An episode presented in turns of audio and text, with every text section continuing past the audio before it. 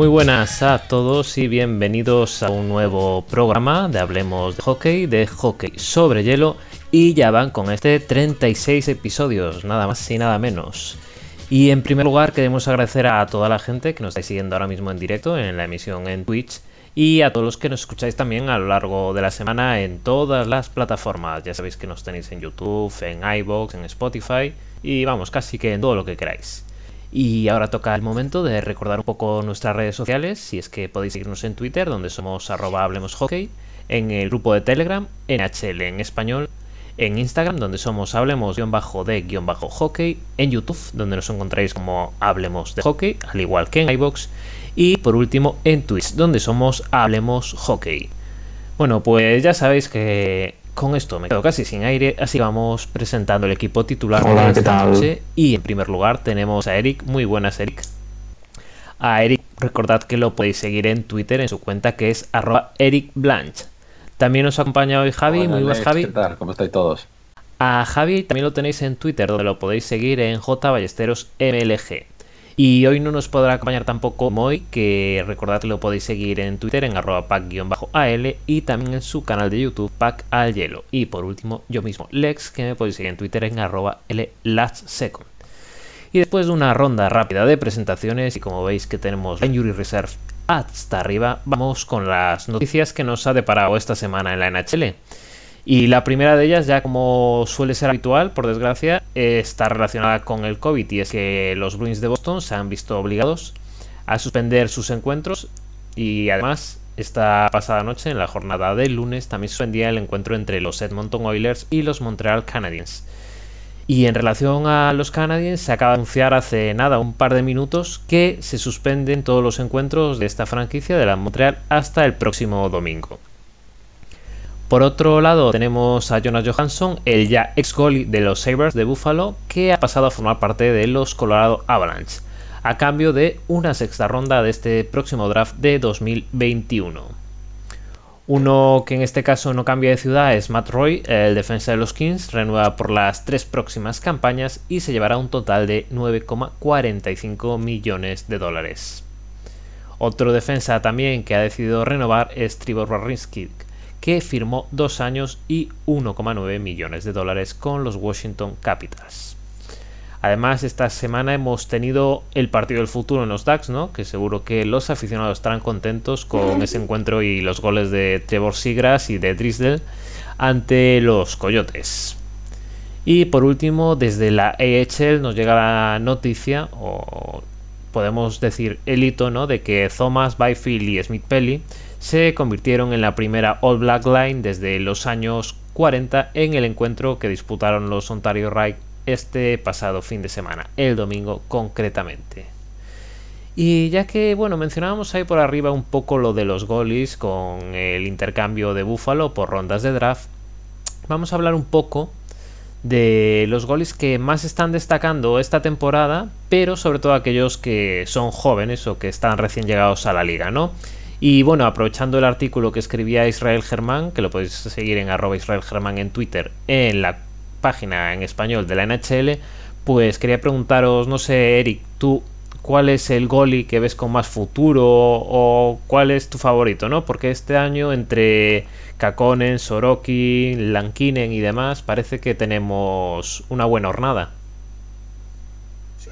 Sí, realmente creo que hay una hornada, ¿no? Como comentas, eh, importante en bajo palos y sabemos que es el 70% del equipo.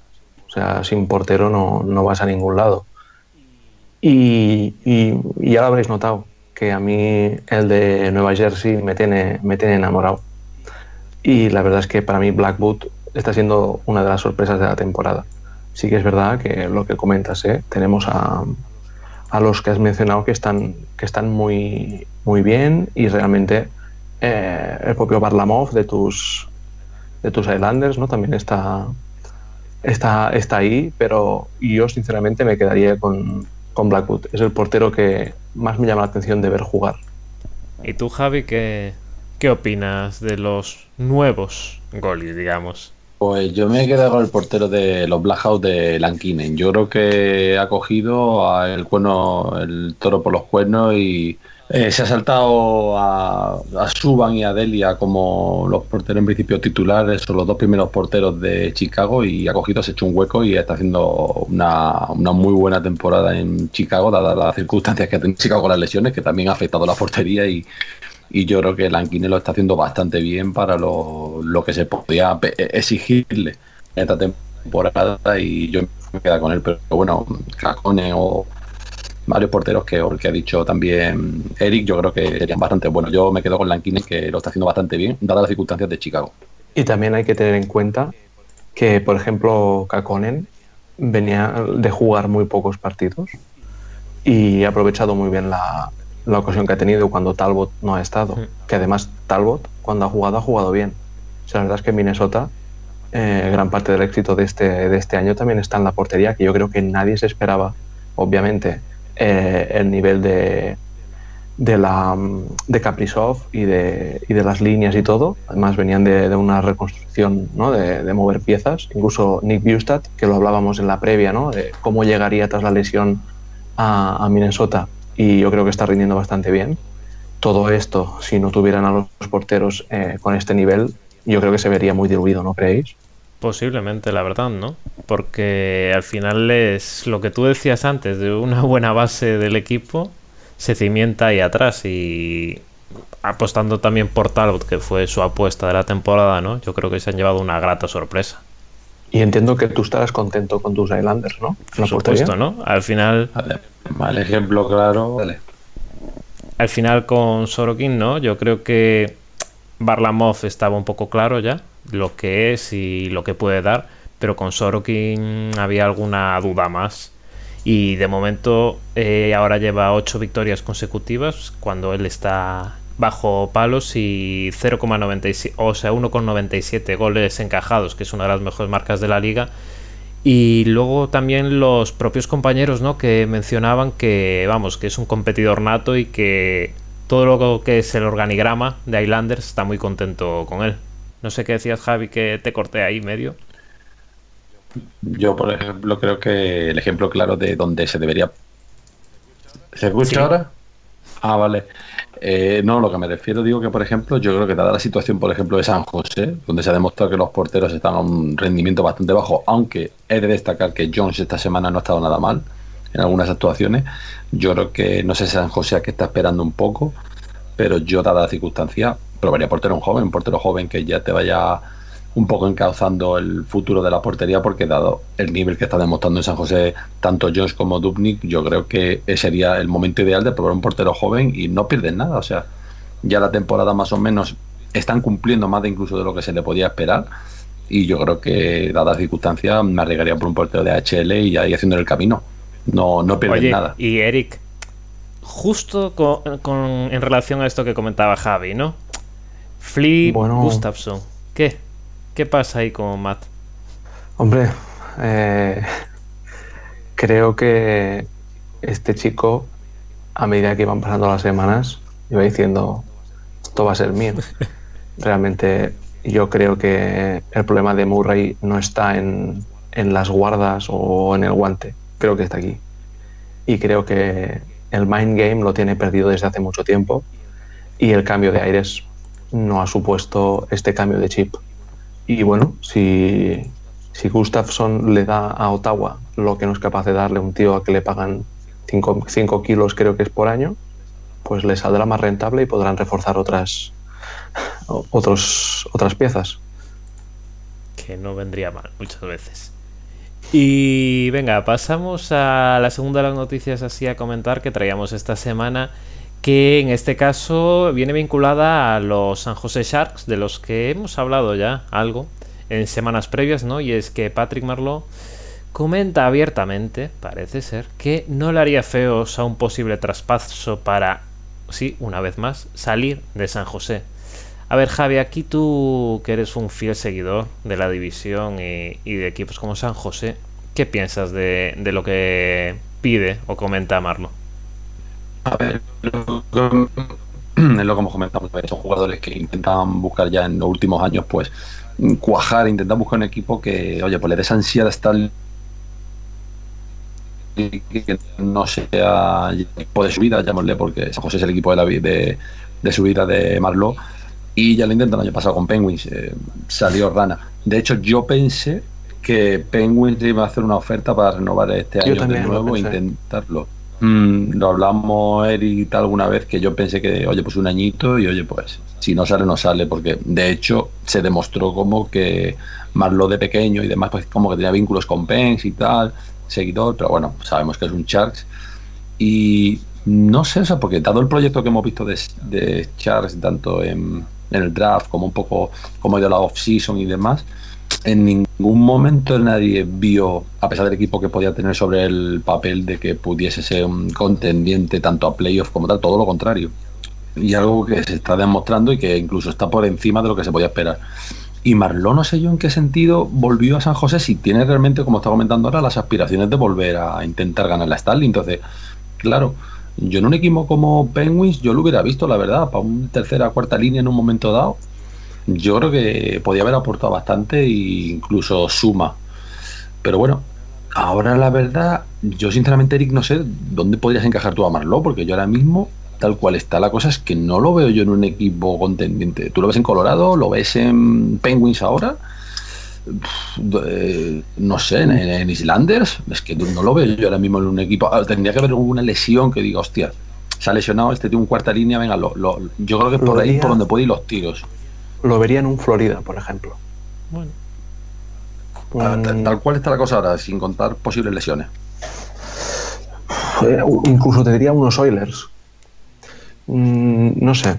Creo que es un jugador que volvió a casa eh, con las con la idea de jubilarse, porque yo creo que fue, mm. va, vamos a volver a, vamos a casa para que me para que me retiren y, y, retirarme en casa, ¿no? Pero pensando que se clasificarían. Arena y tal. Pero pensando que se clasificarían para playoff o que tendrían opciones. Mm. Y yo creo que en cuanto vio el patio que tenía ahí, mm, ahora mismo al final le vuelve la vena esta competitiva y, y, va a intentar, mm, es que no sé, a lo mejor es un farol, ¿sabes? Es que a lo mejor es simplemente para que traigan a alguien ¿no? En plan, antes de que se vaya, tal, a ver si traemos a tal. Pero yo, sinceramente, viendo cómo, viendo cómo está San José, que bueno, es lo que comentabas tú, Javi, la semana pasada. Mm, está lejos, pero todavía tiene opciones. O sea, tiene dos partidos menos, lo, veremos después en, la, en el análisis de división. Pero bueno, si se alinean los astros y dan un giro, eh, podrían tener opciones. Pero yo creo que ya está pasado de todo este chico. O sea, está de vuelta. Yo ya sabéis que soy partidario de que este tipo de comentarios no suman. O sea, yo creo que lo que tengas que hablar con tu general manager, con tu entrenador, es una cosa que tiene que quedarse en el despacho y ya está. Sí que es verdad que muchas veces si los jugadores no levantan la voz o no usan el megáfono de la prensa, eh, se les trataría aún peor. Pero creo que Marlo no está en esas condiciones. O sea, creo que es un jugador que no necesita airear los trapos sucios de San José ahora. Pero supongo que, que el tiempo dirá. Tampoco supongo yo que sea una carga salarial tanto para el equipo ni mucho menos y lo que puedo aportar yo creo más al equipo incluso de fuera del hielo yo creo que, vamos, yo creo que incluso puedes hablar, como dices tú, general manager, oye, mira, mm, oye, visto lo visto, oye, pues yo creo que me interesaría buscar algo por intentar este último tirón. Incluso puedes sacar alguna selección de draft, aunque sea una selección baja, ¿sabes? De draft, yo que sé, algo, alguna historia con la que luego incluso pueda negociar Sharks de aquí en adelante. 700 No sé lo que dices tú, hablarlo, eh, creo que es el mínimo casi. Eso, esos calderillas es el mínimo, o sea, peanuts que llaman ahí.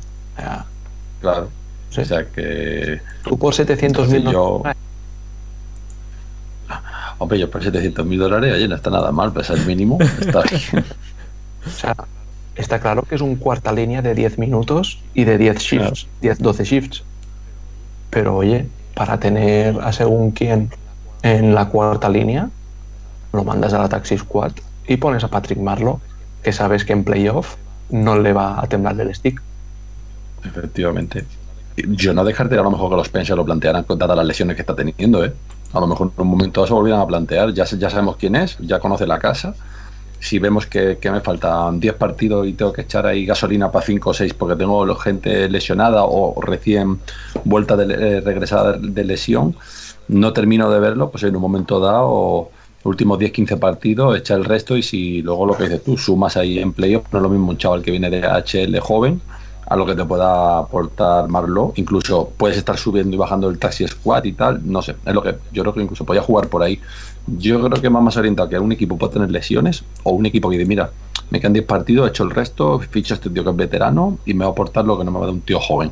Por ahí pueden ir los tiros, porque si no, ahora mismo yo no lo encajo en ningún sitio a día de hoy, a cómo está la cosa a día de hoy. Oye, y si os parece, vamos ahora con una defensas, ¿no? Porque Doug Hamilton, el defensa de Canes, eh, bueno, que esta temporada ya ha llegado a los 25 puntos, ha acordado con los Hurricanes dejar el tema este de la renovación de su contrato mejor para la off-season, cuando, cuando tengan tiempo libre, ¿no? Y por esto podría convertirse, o podría llegar a convertirse en unrestricted free agents. Y no sé, Eric, ¿Tú lo renovarías o cómo, cómo gestionarías el caso Hamilton? Mm, yo, si fuera el general manager de Carolina, lo, renuevo sin duda. O sea, creo que es un tío que está en su mejor momento. Que además, casi todos los eh, unrestricted free agent con 27, 28 años es cuando se llevan el dinero. Y creo que es el caso de este chico. O sea, creo que no empezó mal en, Boston, luego pasó por Calgary, pero los dos últimos años con Carolina yo creo que ha dado un salto de calidad, no sé qué pensáis, pero yo creo que, no sé, es un, es un jugador que a mí me transmite mucha confianza. Y, visto el proyecto de Carolina, que tiene esas 6-7 piezas que rondan más o menos la edad, la edad buena, hostia, dejar ir a un tío como este si lo dejas ir, es para traerte a una bestia. Hombre, yo creo que ya el año pasado, que hemos estado revisando ahora, eh, solo jugó al final 47 encuentros y fueron 40 puntos. Pues este año ya lleva 25, que no está nada mal. Eh. Menos goleador, yo creo, que, que en la anterior campaña. Pero bueno, yo creo que las cifras las cifras que demuestran el campo le están dando para que aumenten las de su banco, ¿no? Es que hay que tener mucho cuidado con esto porque es una arma de doble filo. Por un lado, podemos ver la intención buena del jugador de, oye, mira, me quiero centrar, estamos haciendo una buena temporada, estamos ahí en la pomada, no quiero tocar ahora mismo lo que es el tema de la renovación. Luego, por otro lado, dice, hostia, si hago una temporada buena, tengo 27 tacos, lo que dice Eric, estoy en el momento de mi vida y como vaya la cosa bien, hace así y vamos a pasar por la chequera a ver cuánto me ofreces, porque por aquí a lo mejor tengo algo que me están contando por allí. Entonces, depende de cómo lo quieras ver. Eh, yo creo que por números, a lo mejor esto se tenía que abordar el año pasado, antes de llegar a este punto. Entonces, yo lo renovaría, yo también lo renovaría. Yo creo que es un defensa de garantías que te hace unos buenos números. Y claro, ahora dadas las circunstancias, si te rinde bien, el equipo está bien, te la estás jugando a que se te vaya gratis. Entonces, claro, tampoco le vas a dar la libertad, incluso tampoco Hamilton se va a querer ir en plan, vale, pues eh, los canes le dicen, oye, no quieres seguir, mm, te marchas, te marchas, te alquilo por ahí y por lo menos saco algo. Y entonces el otro no dirá, joder, no me quiero ir ahora que me manden, pues yo que sé, a lo mejor un equipo que no aspira mucho o que no tal, o sí, no sé. Eh, entras en una bola que dice el jugador, mira, paso, me quito los problemas y ya hablaremos. Pero claro, tiene que tener cuidado el equipo porque se te puede ir yendo y yo creo que es una pieza clave a día de hoy la defensa de, Carolina. Y, estaba viendo ahora su contrato que era de 2015, 34 millones y medio por las seis temporadas. No estaba mal. Sí, casi seis, casi seis. A ver, es el, es el defensa mejor pagado. He, he, abierto ahora aquí, pero veo que tienen, tienen chicha, ¿eh? A renovar. Porque se, tienen de Unrestricted Free Agent a Brock McGinn, a Martinuk, a Cedric Paquet, que también tiene 27. Luego está él y están eh, James Raimier y Peter Merazek. Aquí hay dinero, ¿eh? aquí en la portería o, apuestan por uno o tendrán, tendrán trabajo.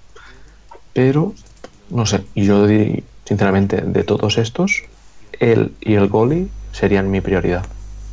Porque pues tienen de Restricted Free Agent, tienen a Svechnikov, que es otro que sí o sí van a renovar.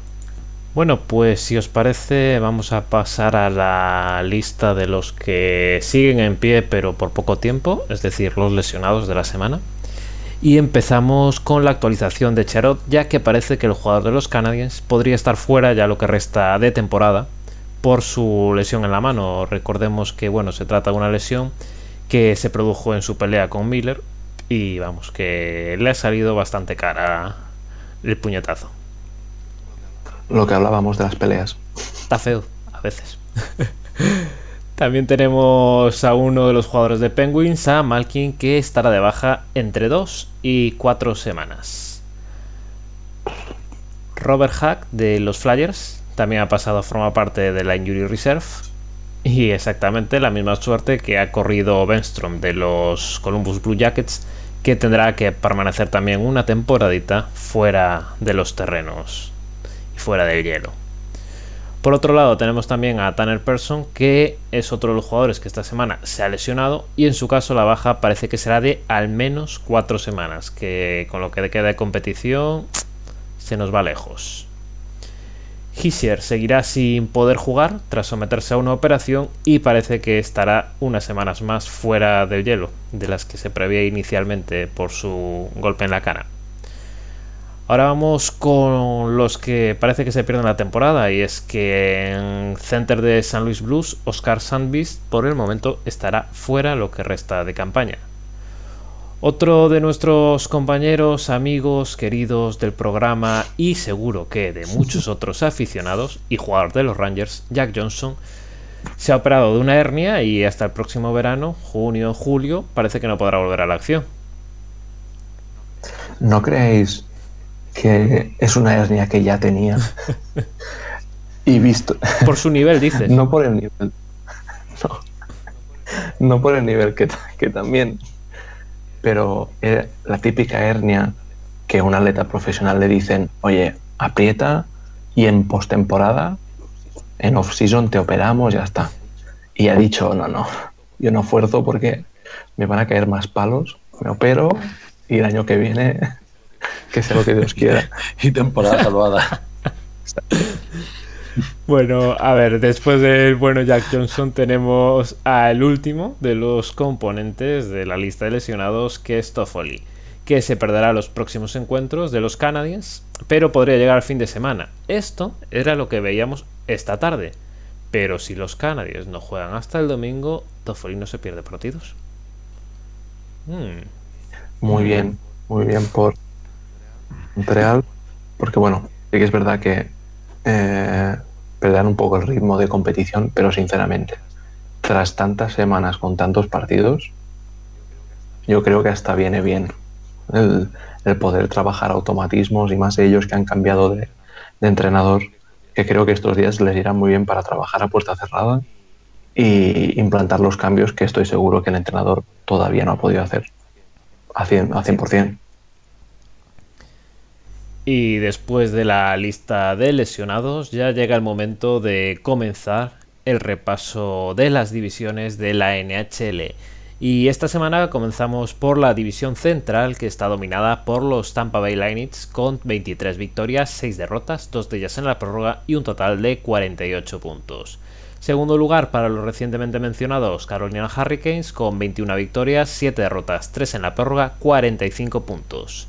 La tercera posición es para los Florida Panthers con 20 victorias, 7 derrotas, 4 en la prórroga y 44 puntos. Y aquí tenemos un salto importante hasta el cuarto lugar, que es el que en estos momentos ocupan los Chicago Blackhawks con 14 victorias, 13 derrotas, 5 en la prórroga y 33 puntos. Exactamente los mismos puntos que llevan a la quinta posición a Columbus Blue Jackets, que en esta ocasión tienen 13 victorias, 13 derrotas y 7 en la prórroga. El sexto lugar es para los Predators de Nashville con 14 victorias, 17 derrotas y una de ellas en la prórroga para sumar un total de 29 puntos. Séptimo lugar para los Dallas Stars con 10 victorias, 10 derrotas, 8 en la prórroga y 28 puntos. Y última posición para los Detroit Red Wings con 10 victorias, 18 derrotas, 4 en la prórroga y un total de 24 puntos. No sé, Javi, ¿qué es lo que más te ha llamado la atención esta semana de la división central? Pues fíjate, me, creo que ya está quedando claramente muy diferenciado lo que son lo que es eh, Tampa, Florida y Carolina, que están ahí van a variar puestos en los partidos entre ellos. Por ejemplo, Florida la cayó la última vez con Tampa, le ha ganado Florida a Tampa otro partido, Carolina, o sea, entre ellos va a estar un poco lo que es la pomada de, de, la, de la división, aunque mm, a mí personalmente me está gustando Florida, pero sí que no podemos dejar de lado la racha que lleva Tampa de cuatro partidos consecutivos ganando. Entonces, ahora mismo, lo que, lo que ya hablamos la semana pasada y la anterior, muy importante la racha que cojan y es lo que te va a dejar muy, muy a las claras qué equipo puede acabar tanto fuera de playoff como dentro y luego tanto posiciones destacadas. En este caso, Tampa, por ejemplo, ha cogido una racha en uno de los momentos ideales de la temporada. Y es cuando estamos ya, mm, hemos pasado el Ecuador y ya estamos en el en la tercera parte de la temporada antes de entrar a la recta final y ya te, te está cogiendo una muy buena racha de cuatro victorias consecutivas, la última contra Florida precisamente. Entonces, yo creo bastante de ellos tres. Eh, Chicago está empezando ya un poco a, a petardear, hablando un poco y por ejemplo que ahora acumula cuatro derrotas consecutivas y de hecho adelanto un poquito la sección de, decepciones entra entre las mías porque ya como que nos hemos ilusionado un poquito con Chicago y está un poquito cayendo ahora entra en esa mala dinámica pero bueno todo es recuperable y luego es muy curioso porque parece que quitando los tres de arriba es muy curioso donde Columbus no hace nada, pero está ahí. Nashville no hace nada y está ahí. Pero es que Dallas, como le dé por ganar los, la diferencia de partidos que se lleva, que creo que son seis partidos, me parece, con Chicago y demás, se pone cuarto, pero con 38 puntos. O sea, increíble. O sea, en el caso, perdona, Javi, en el caso de Dallas, yo creo que uno de los datos importantes son las derrotas eh, en la prórroga. Porque están penalizando. Es que, eh, es lo que iba de, Claro, que es lo que iba a decir. O sea, yo creo que el propio enemigo de Dallas es Dallas. Eh, es el único, es un propio enemigo. Ellos ahora está en su mano. Por ejemplo, que lleva un par de partidos un poquito más apagado. Pero bueno, tienes ahí a Klimber. Están ahí, o sea, tiene equipo. Y yo creo que es su propio enemigo.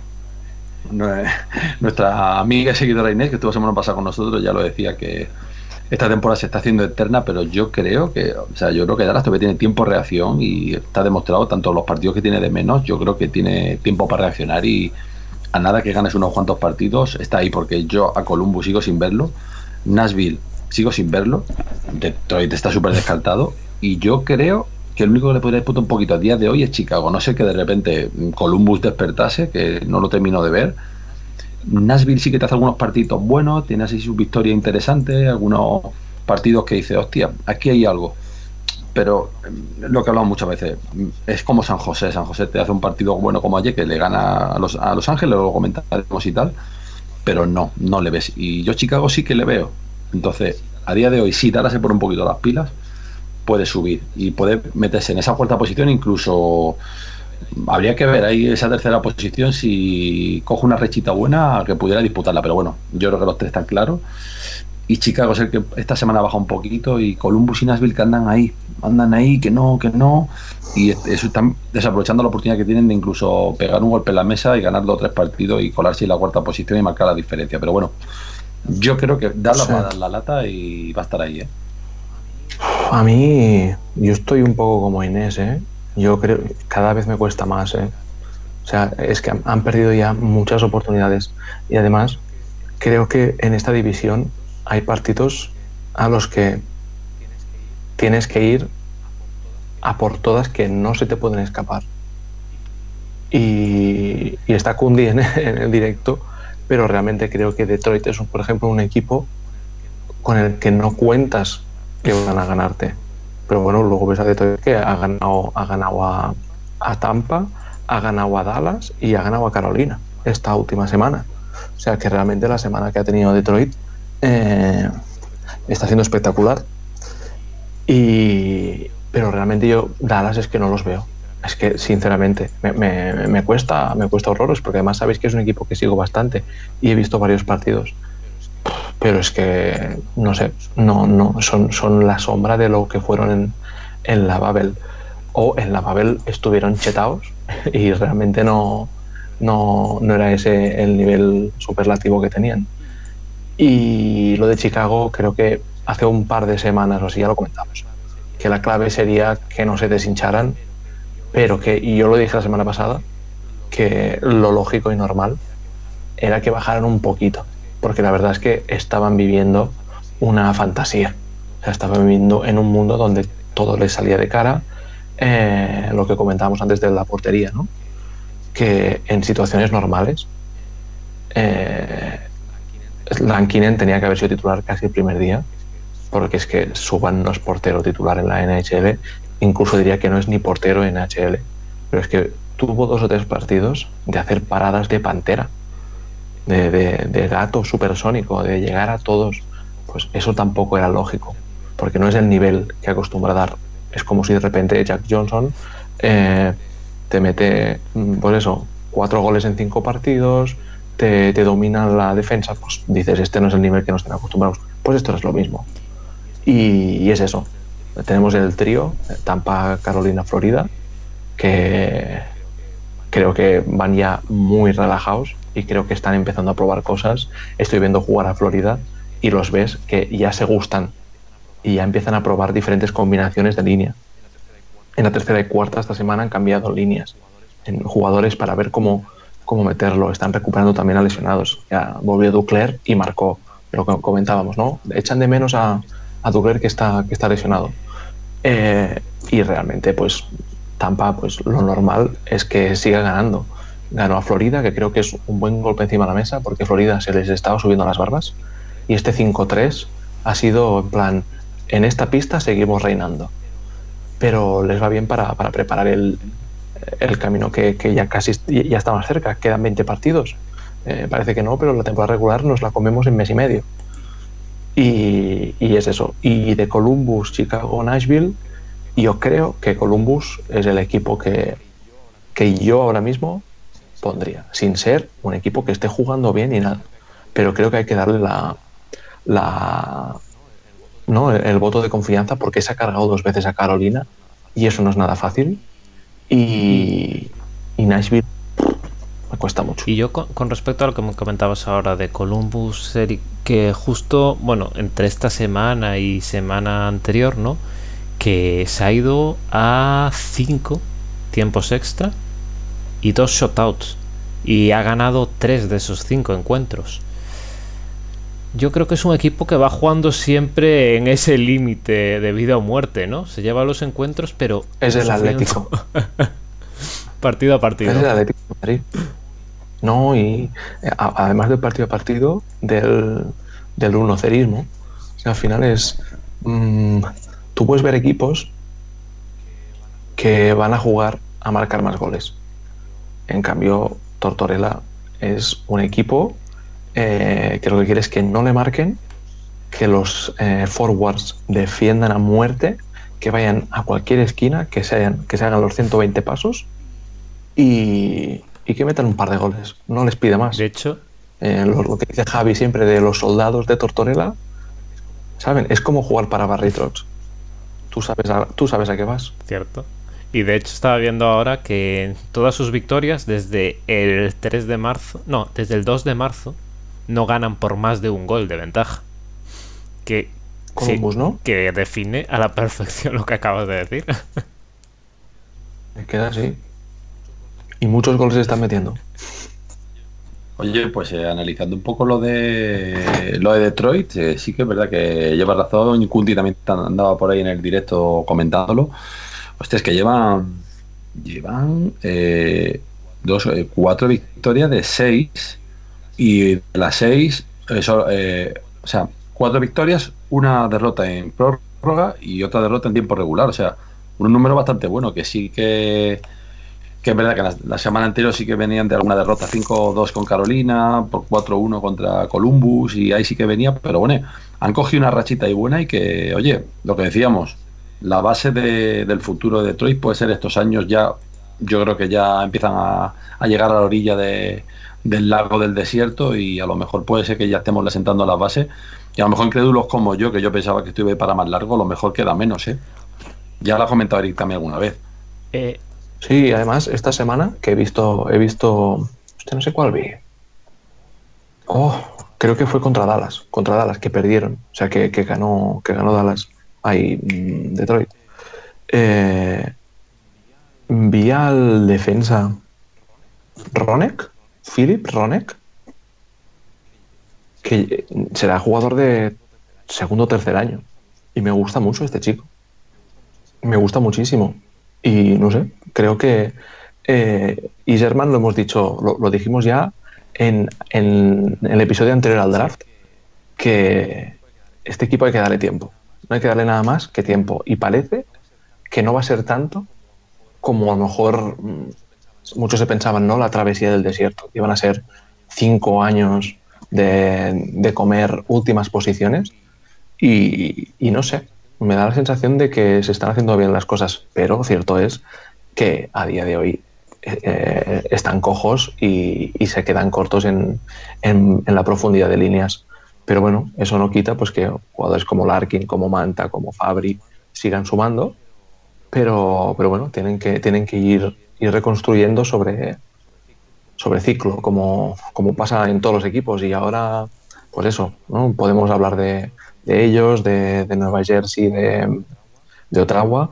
Y dentro de un, unos años, pues serán, sean otros equipos los que les tocará pasar por, por este bache y ya está. Mm.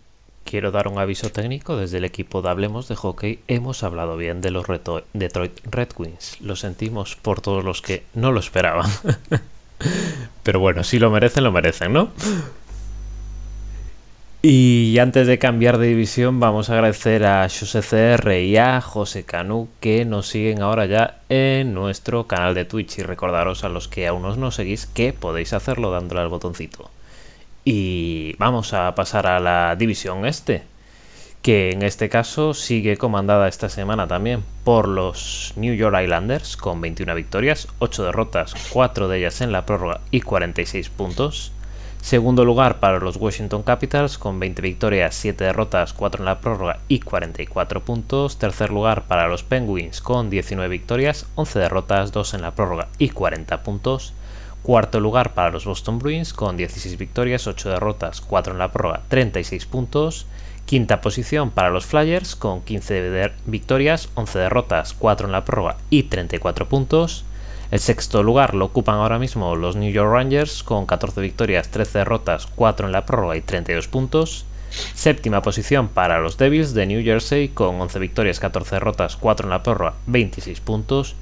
Y cierran la clasificación sorpresivamente los Buffalo Sabres con 6 victorias, sí, 6 victorias, 20 derrotas, 4 en la prórroga y tan solo 16 puntos, además con un menos 42 de diferencial de goles. A ver, Eric, ¿qué nos cuentas aquí de la división este?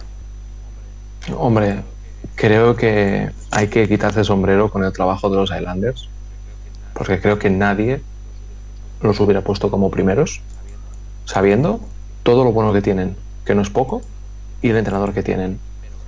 Pero creo que Boston, Filadelfia, Pittsburgh, Washington iban por delante de, de los Islanders en, en optar a la primera posición del, del, de la conferencia de la división. Disculpad. Eh, Washington mm, parecía que cogiera la directa, pero el otro día pierde con Nueva York y, me sorprende. Pero sigo pensando que son los tapados de la liga. Y eso lo llevo diciendo desde la previa. Y, es como empiezas a leer, no, es que este año Bechkin, pam, tres o cuatro partidos seguidos marcando. Pues este tipo de cosas. Eh, no, es que O'Sherry no está jugando bien. Míralo cómo está jugando ahora. Cuando es un tío que no contaba en una plantilla, con, tú Javi lo sabes, que tenía minutos de sobra y no se le daban porque no se confiaba. Se va a un equipo y empieza a rendir. Eh, Schultz está aportando lo suyo. Eh, luego tenemos a, los, a los Pens que suerte de perder en la prórroga y sumar ese puntito. porque aquí cualquier punto es oro. Y, Boston ahora parece que iba, iba, cogiendo la senda de la victoria otra vez, pero han parado con el protocolo de COVID y, a ver cómo le sienta. No es un equipo que le haya sentado bien el parón anterior tampoco, pero para mí la decepción de la división es Filadelfia. O sea, yo sinceramente, si no lo hacía primero, lo hacía segundo este equipo.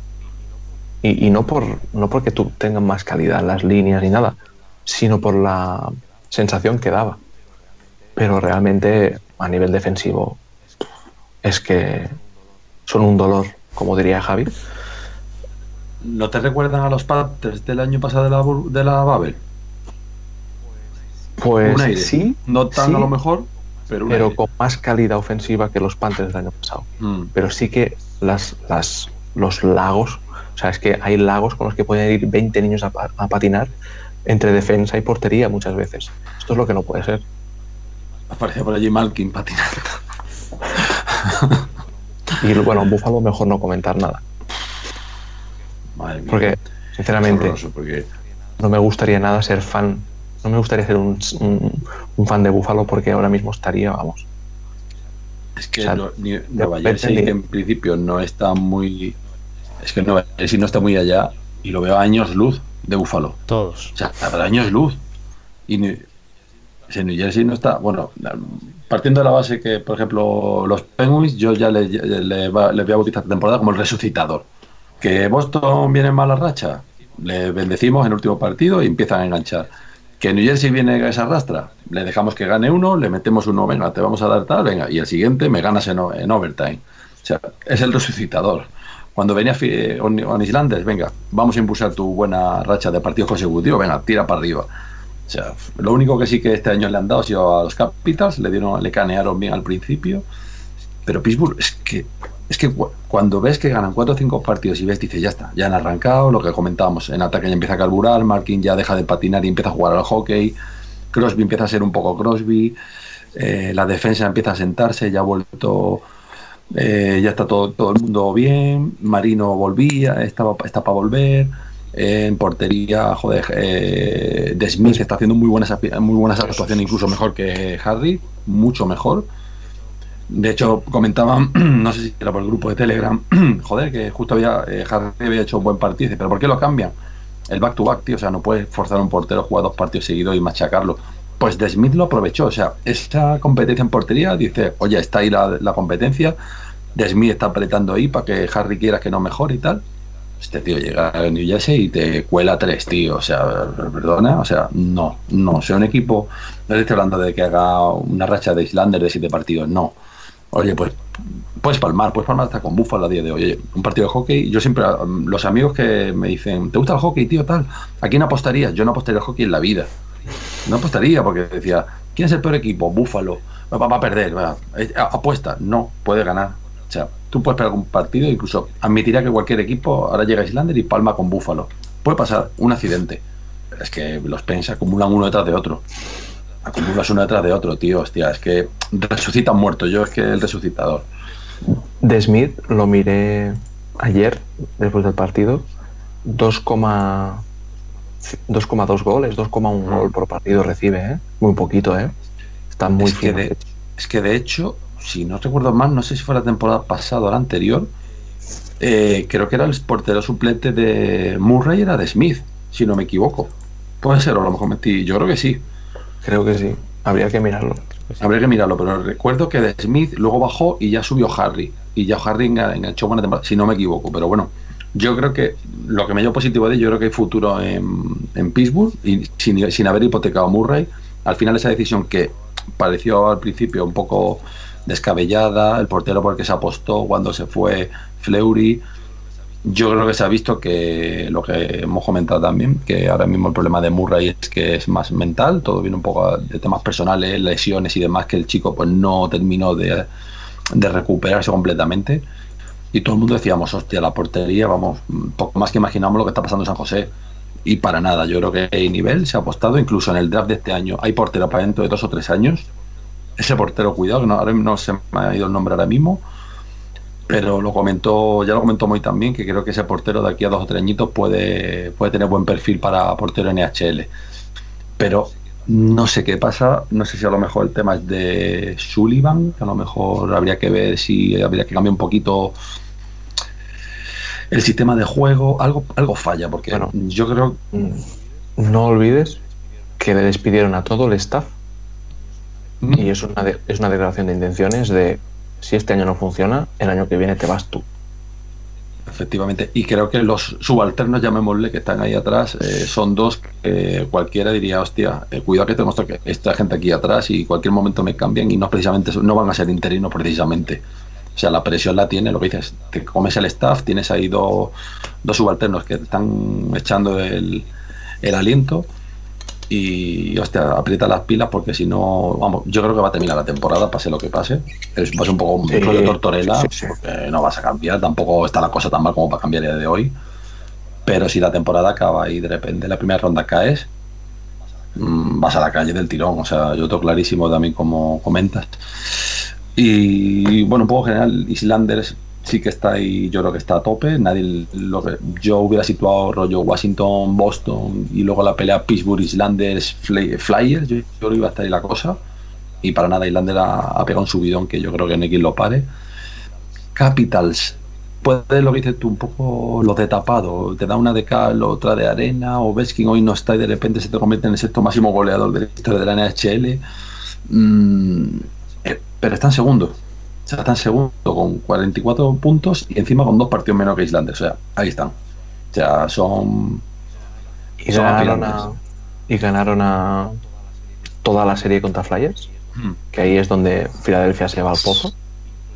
Y después ganaron a Nueva York y a, y a Islanders.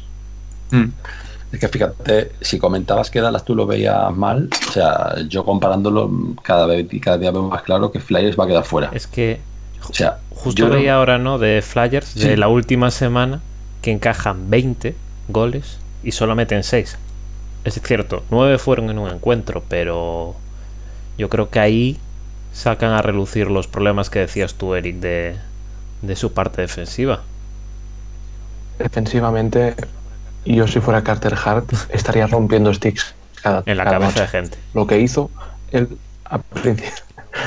bueno, va a contar, contar la portería. Pero lo que hizo a principio de temporada, que rompió el stick así después de que le metieran seis, es que, es que tiene que ser desquiciante, es que no puede ser.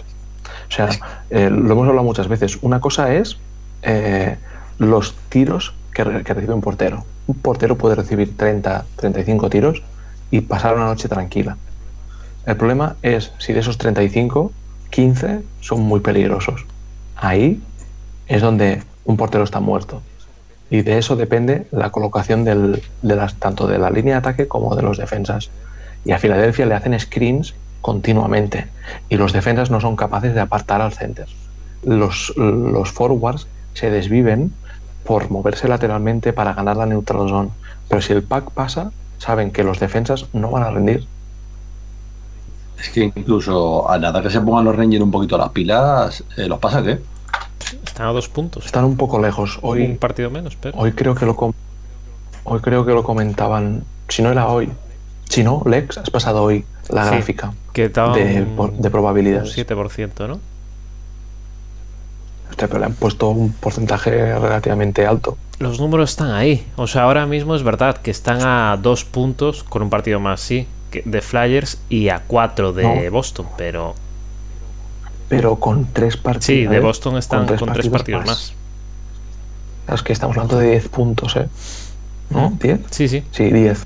Bueno, 10. 10 si Boston Exacto. ganara los, los tres partidos. Que por cómo está No la creo. división, no va a pasar. Pero también es eso, es que esta división desgasta muchísimo.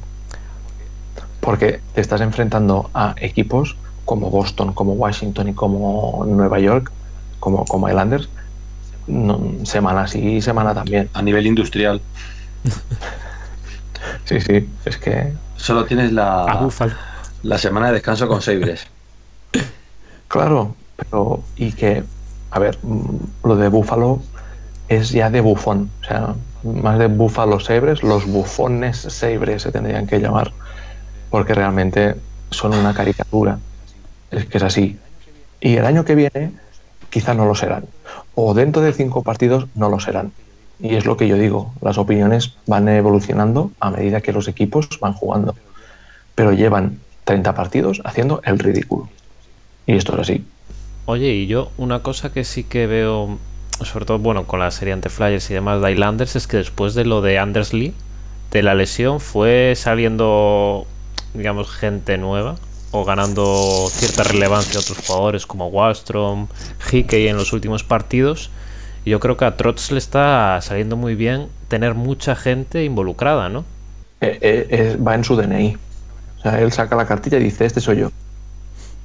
Y realmente gran parte del éxito es los detalles con Trotz. O sea, es un tío muy, muy, muy detallista. Es un tío que va siempre a y, muchas veces cuando lo enfocan, ves que si una línea ha hecho algo mal, él se pone detrás y le dices, y lo ves como gesticula y lo pone y, pierde ese tiempo. Que otro entrenador, y, se ve mucho, por ejemplo, con Sullivan, porque el Javi y yo lo tenemos muy visto, mm. que no lo hace. No. Sullivan lo ve siempre ordenando, no sé qué, y no lo ves. en la mano, así el papel, Exacto, papel enrollado y, va a papel enrollado. En cambio, tú ves a Trots y hay fases del partido que dices, es el segundo entrenador, es el que está con los jugadores ahí hablando tal. Y por eso, cuando sale Payot, cuando sale Sisicas, o sea, son centers que se desviven por él. O sea, es que harían lo, que hiciera falta. Y Sisicas está siendo el, el, el center de la cuarta línea. ¿eh? O sea, es un tío que en otros equipos estaría en segunda. Y, y está en un rol súper importante y vital para un equipo en cuarta línea. Y para mí esa es la clave de los equipos de Barry Es que además... Que es que no puede... Yo creo que esta temporada incluso, ¿no? Estas líneas más retrasadas como la cuarta línea que mencionas ahora de Chisikas son aún más importantes con este back-to-back. Exacto. Pero, o sea, aquí entra también la parte de, de, del coach más emocional. Y tú puedes tener una plantilla y los que hayamos jugado a un deporte de equipo, que creo que hemos sido todos, eh, un entrenador en baloncesto, por ejemplo, de 12 fichas, mantener a los 12 conectados continuamente todas las jornadas es complicado porque siempre hay uno o dos que juegan exageradamente poco. A nivel senior os hablo, eh, a nivel cadete, junior, aún tira que te vas. Pero que esos 5 minutos 7 que salgan se coman la pista, depende de, la motivación que tengan.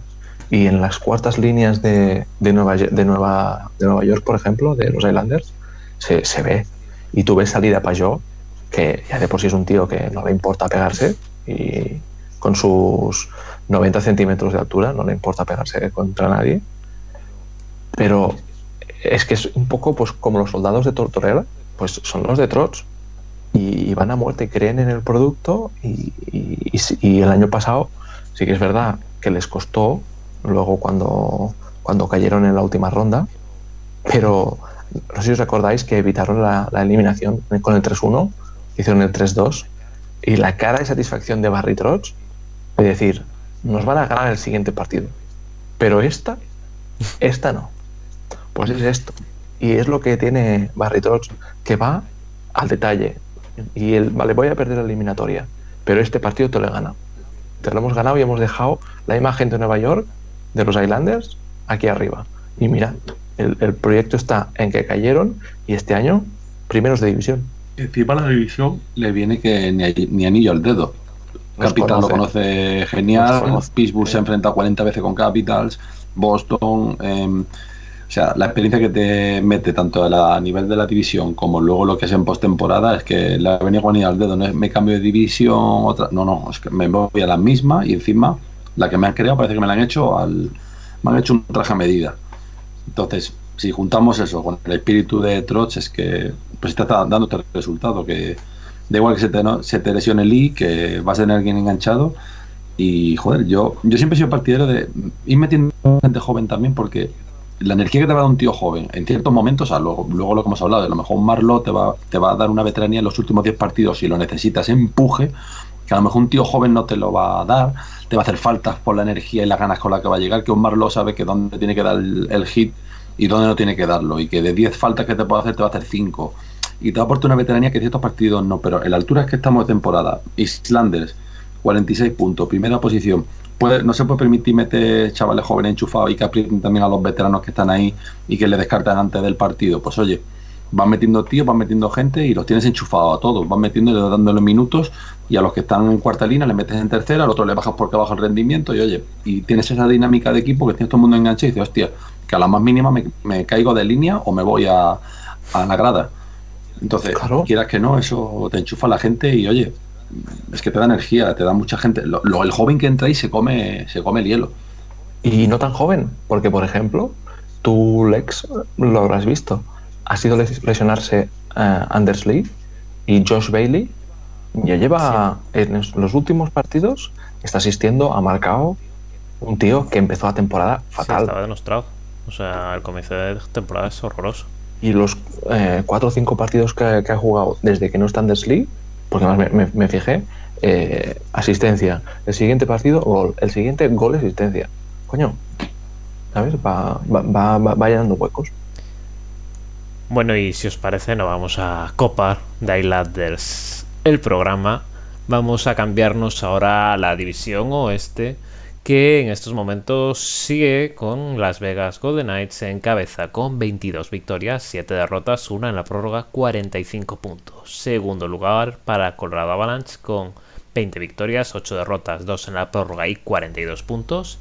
Tercera posición para los Minnesota Wild con 19 victorias, 10 derrotas, 1 en la prórroga, 39 puntos. Cuarto lugar para los Blues de San Luis con 16 victorias, 11 derrotas, 5 en la prórroga y 37 puntos. Quinta posición para Los Ángeles Kings, 13 victorias, 12 derrotas, 6 en la prórroga, 32 puntos. El sexto lugar es para Arizona Coyotes, con 13 victorias, 14 derrotas, 5 en la prórroga y 31 puntos. La séptima posición para los San Jose Sharks, con 12 victorias, 14 derrotas, 4 en la prórroga y 28 puntos. Y cierran la división una semana más los Anaheim Ducks, con 9 victorias, 18 derrotas, 6 en la prórroga y 24 puntos. Bueno, Javi, ¿tú cómo, cómo has visto la división oeste esta semana? Porque aquí tenemos, parece que cuatro equipos que se están escapando un poco, ¿no? Vegas, Colorado, Minnesota y San Luis. Pues a ver, mm, me parece que hemos estamos asistiendo al regreso de los Colorado que todos pensamos que iban a resucitar. Esos Colorado que esperamos han llegado. Eh, fíjate que incluso coinciden no en el mejor momento de McKinnon, pero sí en el mejor momento de Rantanen. Yo creo que Rantanen está haciendo muy buenos partidos y yo creo que Colorado ya ha llegado, a dar golpe en la mesa y hasta aquí hemos llegado. Eh, Vegas, pues a lo suyo. Te palma un partidito contra Los Ángeles, que gana, gana dos o tres, palma alguno, pero Vegas está a nivel, está a un nivel increíble. Eh, tiene a Marqueston enchufadísimo, tiene a Pasioretti también enchufado, Fiador, es que Marchesol, es que cualquiera que vaya, sabes que te va, te va a nivel, lo que decíamos, si no está uno, está el otro, y está ahí. Luego, pues en portería, sí que he visto que le están metiendo un poquito de más gol, en defensa les he visto un poquito más, quizá flaqueado un poquito, pero vamos, mm, nada que no se pueda corregir y nada que no que vaya a truncar sus planes y de que van a quedar líderes seguro. Pero bueno, Colorado, cuidado que viene arrasando. Minnesota ha pegado, bueno, ha pegado un frenazo que también no era normal, toda esa racha de victorias consecutivas que hoy decía estaban top, pero bueno, ha vuelto un poquito a la realidad y están por encima de lo que queríamos que iba a estar. Yo contaba que San Luis iba a estar por encima y San Luis me ha demostrado que ha tenido un bajonazo de cuidado y que no se descuiden, que Los Ángeles están ahí detrás porque no sé, San Luis le veo yo, mm, no, no sé, no le veo yo que termine de carburar liderado por el amigo de Inés Binnington en portería, que, ahí sigue el tío. Pero bueno, yo esta semana sobre todo voy a destacar dos cosas en esta división, aparte del, cohete colorado, que está increíble, sobre todo Rantanen. Yo me quedaría con, para mí de las estrellas de la semana ha sido Rantanen. Pero luego destacar el papel de Los Ángeles, que sí que verdad que ayer tropezaron con San José cuando no se lo esperaban. Y, y eso, pues, oye, son, tú hubieras colocado un 34 a tres puntitos con un partido menos de San Luis y le estás, le estás ahí apretando. Y vamos, yo pensaba que la lucha iba a estar entre Minnesota y Arizona. Y la lucha, si existe, va a ser entre San Luis y Los Ángeles. Una lucha que nadie esperábamos, sobre todo por el tema de Los Ángeles. pero es que Los Ángeles yo creo que están súper, súper bien. Un Kopitar enchufadísimo. Un Doughty que está ahí también muy bien. Y joder, yo creo que incluso Carter ha vuelto a, hacer buenas actuaciones esta semana, que el año pasado sí que las tuvo muy buenas, pero, pero de nuevo. Y luego también destacaría lo que es Petersen. Yo creo que Petersen podría estar dando mucha seguridad a Los Ángeles.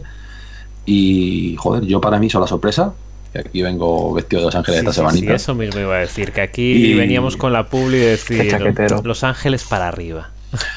no, no, no, no. Esta es de mi visita a Los Ángeles, que yo sitio que iba me pillaba de Los Ángeles, y ahí la de la de los Kings y bueno, pero para mí destaco eso. Y luego muy decepcionado con Arizona, pero muy decepcionado mmm, sobre todo mmm, no por las goleadas que están encajando, porque también una victoria el... en siete Exacto. partidos. Efectivamente, pero fíjate, a mí lo que me preocupa no es solo eso, que ya sobre todo lo más importante son las derrotas, no solo las goleadas que, que estás encajando, lo, o sea, es que te estás la pólvora mojada no lo siguiente, pero es que ya te digo, yo estoy aquí ahora mismo sentado, estamos aquí charlando tranquilamente, una charla de amigos, con unos cuantos amigos más que nos están escuchando, nos van a escuchar más adelante. Y aquí se analiza todo tranquilamente. Pero lo que no puede ser es un tío que tú has fichado. Eh, ay, se me ha ido el nombre. Que venía de los Penguins, joder, que se me ha ido el nombre. ¿Qué es él? ¿Qué es el joder? Estaba yo pensando Phil Phil, pero se me ha ido el nombre. ¿Qué es él? Un tío como Kessel, o sea, de todos estos partidos, creo que le he visto seis manos a manos. Seis pues no ha notado ni uno. O sea, un tío como Kessel, que no le puedes exigir decir, oye, pues un nivel 100% todo el partido, un ritmo de partida. No, no. Tú le, le has fichado para que en Power Play te anote y para que ese tipo de jugada te anote y te dé asistencias. Y no está. O sea, ya no está dando el mínimo, como digamos, con la vitola de estrella que viene, no puede. No puede ser. Entonces, Garland ha bajado el nivel, en defensa ha bajado el nivel un poquito, o sea, y sobre todo el problema ya no es solo que está encajando, es que no metes gol. Entonces, ¿cómo va? ¿Cómo? que no, no, estamos hablando del elefante dentro del ascensor. Mm. Y es que está Ranta en la portería y no está Cuemper.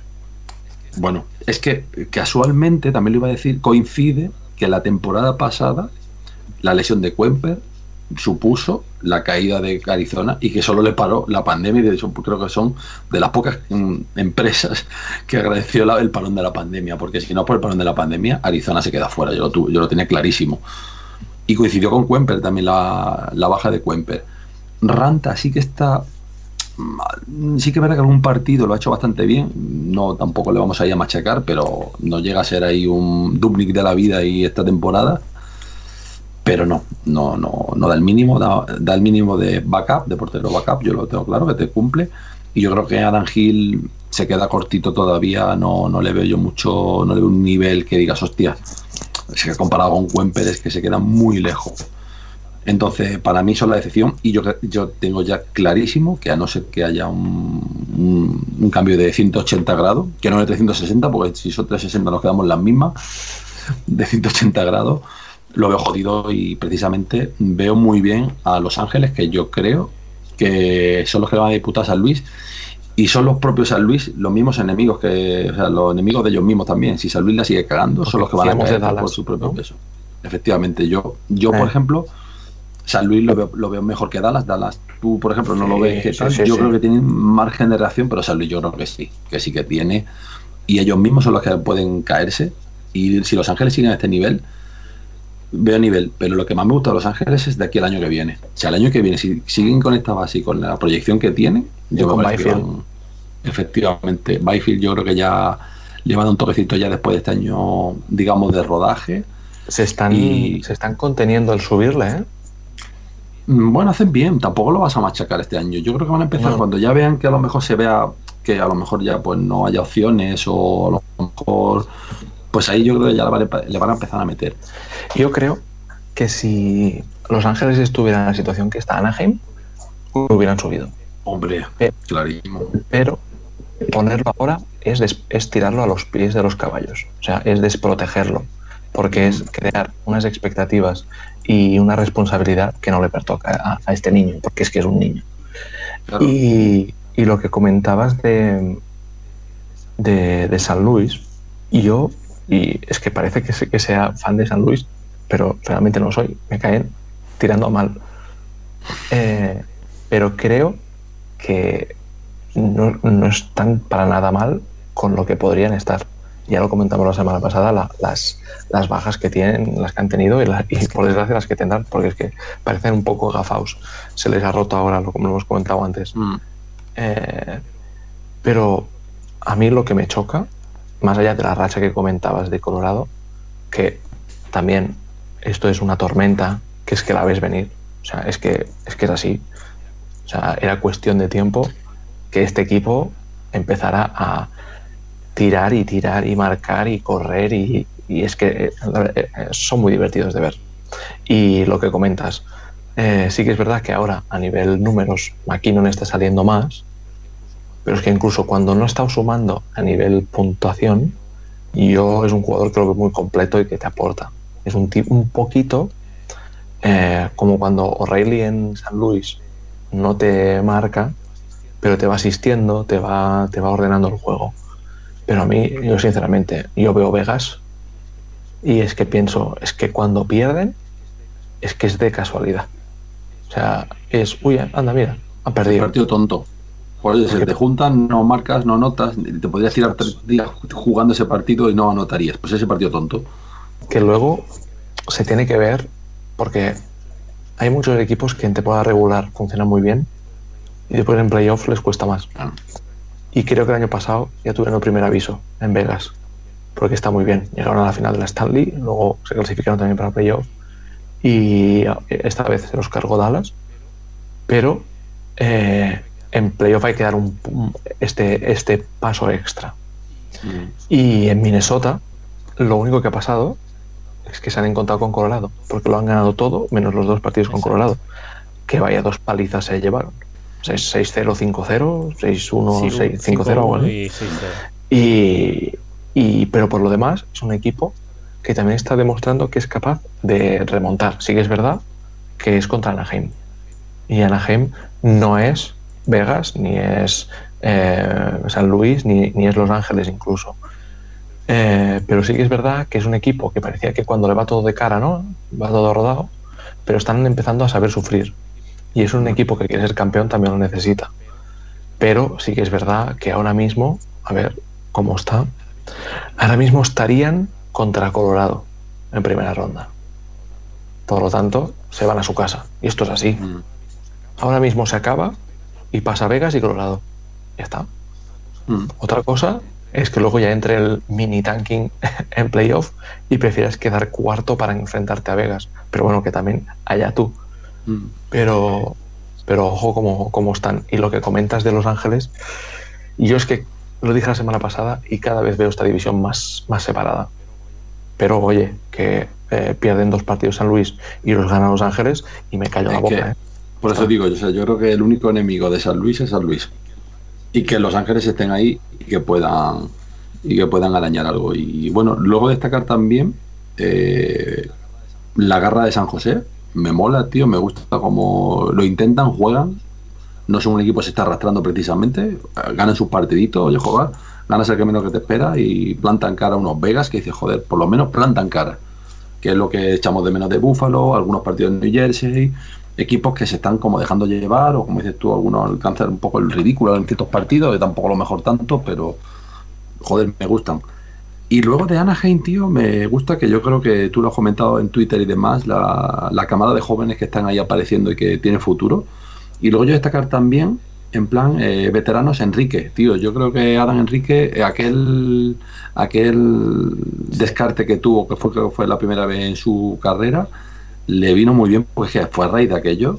Y el tío está que, joder, que se sale, o sea, que ya acumula 15, 15 eh, puntos, ¿sabes? Sus 9 goles, 6 asistencias y el tío parece que se puso las pilas y, oye, lo han recuperado y, joder, pues para ir últimos, lo que comentamos, van haciéndolo bien, tío, van intentándolo, sacan gente joven y no hacen, no hacen el ridículo, no salen a patinar.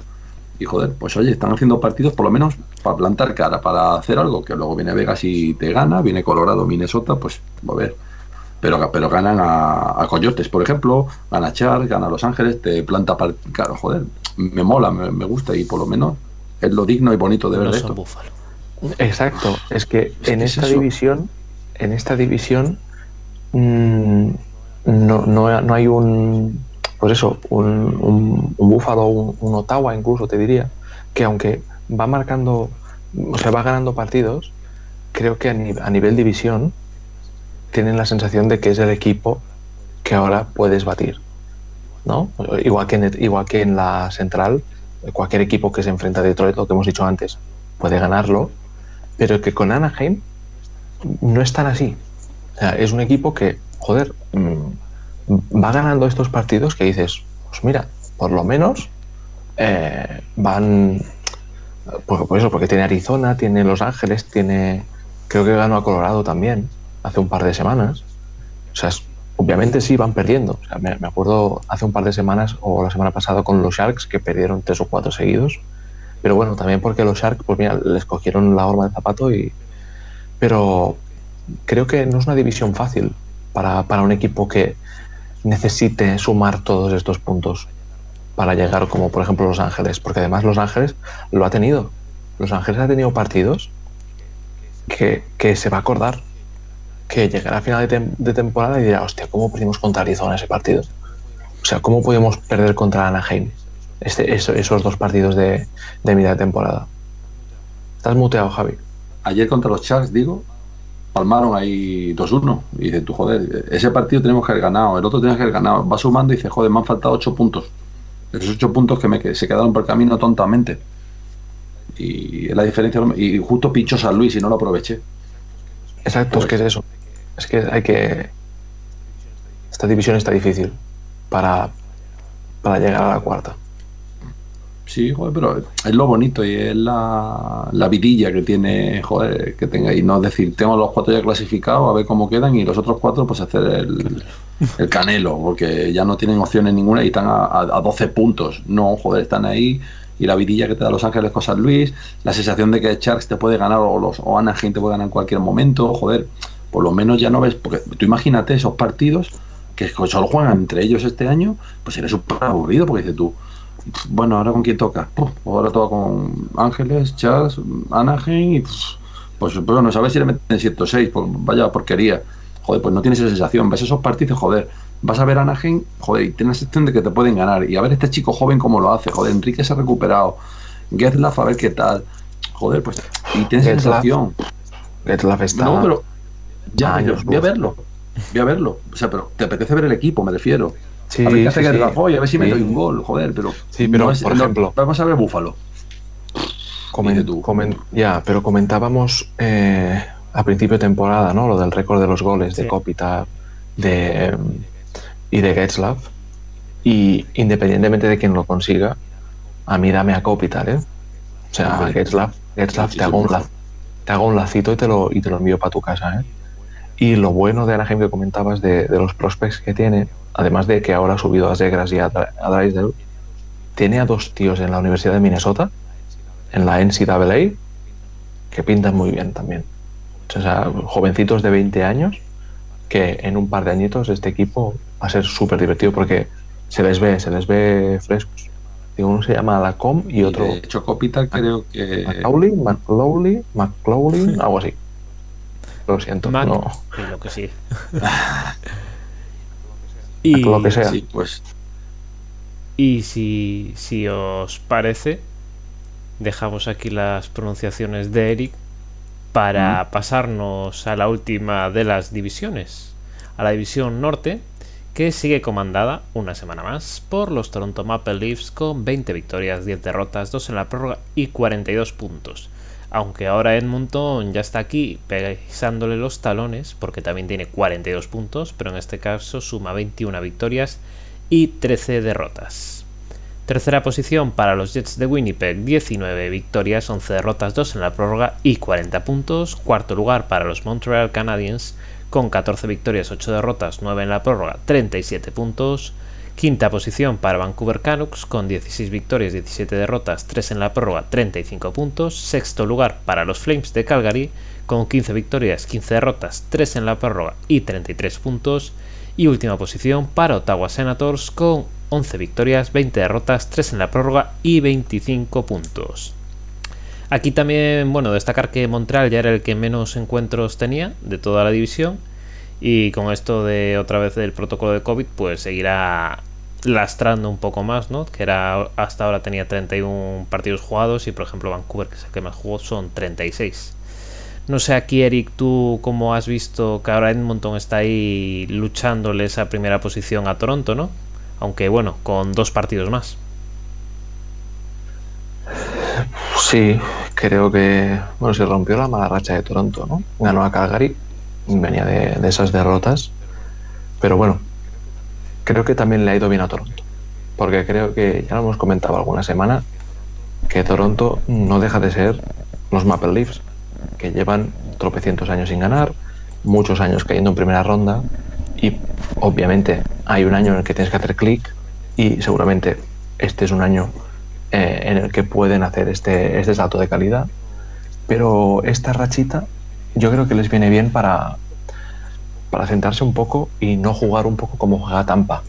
Porque había fases de, de los partidos de Toronto que parecían este equipo que vamos a rodar, vamos a, nos la pasamos, venga, tenemos un power play, metemos un gol porque somos muy buenos, no sé, nos meten en un par y eso sumado con, con la baja además de Andersen que no estaba bien, mmm, el backup tampoco lo mejora. Y esto es un, es un hándicap importante. Y bueno, sí que es verdad que hasta el parón del, del COVID, pues Edmonton estaba otra vez en, en fase apisonadora. Eh, no tanto como Colorado, porque creo que, que, no ha demostrado esta superioridad que sí que se ha visto en, en Rantanen y compañía. Eh, pero yo aquí, cuando Moy dijo que Cal Calgary necesitaba echar a, Ward, al, al, coach, ¿no? Y yo dije, bueno, no sé si, si es el problema. Y no los veo mucho mejor, sinceramente. O sea, no sé si Satter va a ser el entrenador que, que vaya a conseguir el, el, contrato una vez acabe eh, el interino, pero realmente contra Toronto dieron un, una imagen bastante mala, pero es que después perdieron con Ottawa otra vez y un equipo que quiera optar, ¿no? Pues como Los Ángeles, ¿no? Es un, yo lo veo un equipo como Los Ángeles, es un equipo que está ahí ahí, que depende un poco de ellos, ¿no? De lo que decía, lo que dice Javi siempre, que en esta este año te metes cinco victorias seguidas y como es eh, con rivales intradivisionales, es que es como si tuvieras ocho. Pues no lo están haciendo. Y así como Los Ángeles los veo con, con opciones de hacerlo, ahora mismo mí Calgary me sigue eh, generando la misma sensación que al principio de temporada, que es que hoy te gano y mañana y pasado te pierdo. Vancouver sí, te va ganando algún partido más, pero tampoco, o sea, Vancouver está out totalmente. Y creo que aquí los más beneficiados de esto son los Montreal Canadiens, que iban hacia abajo.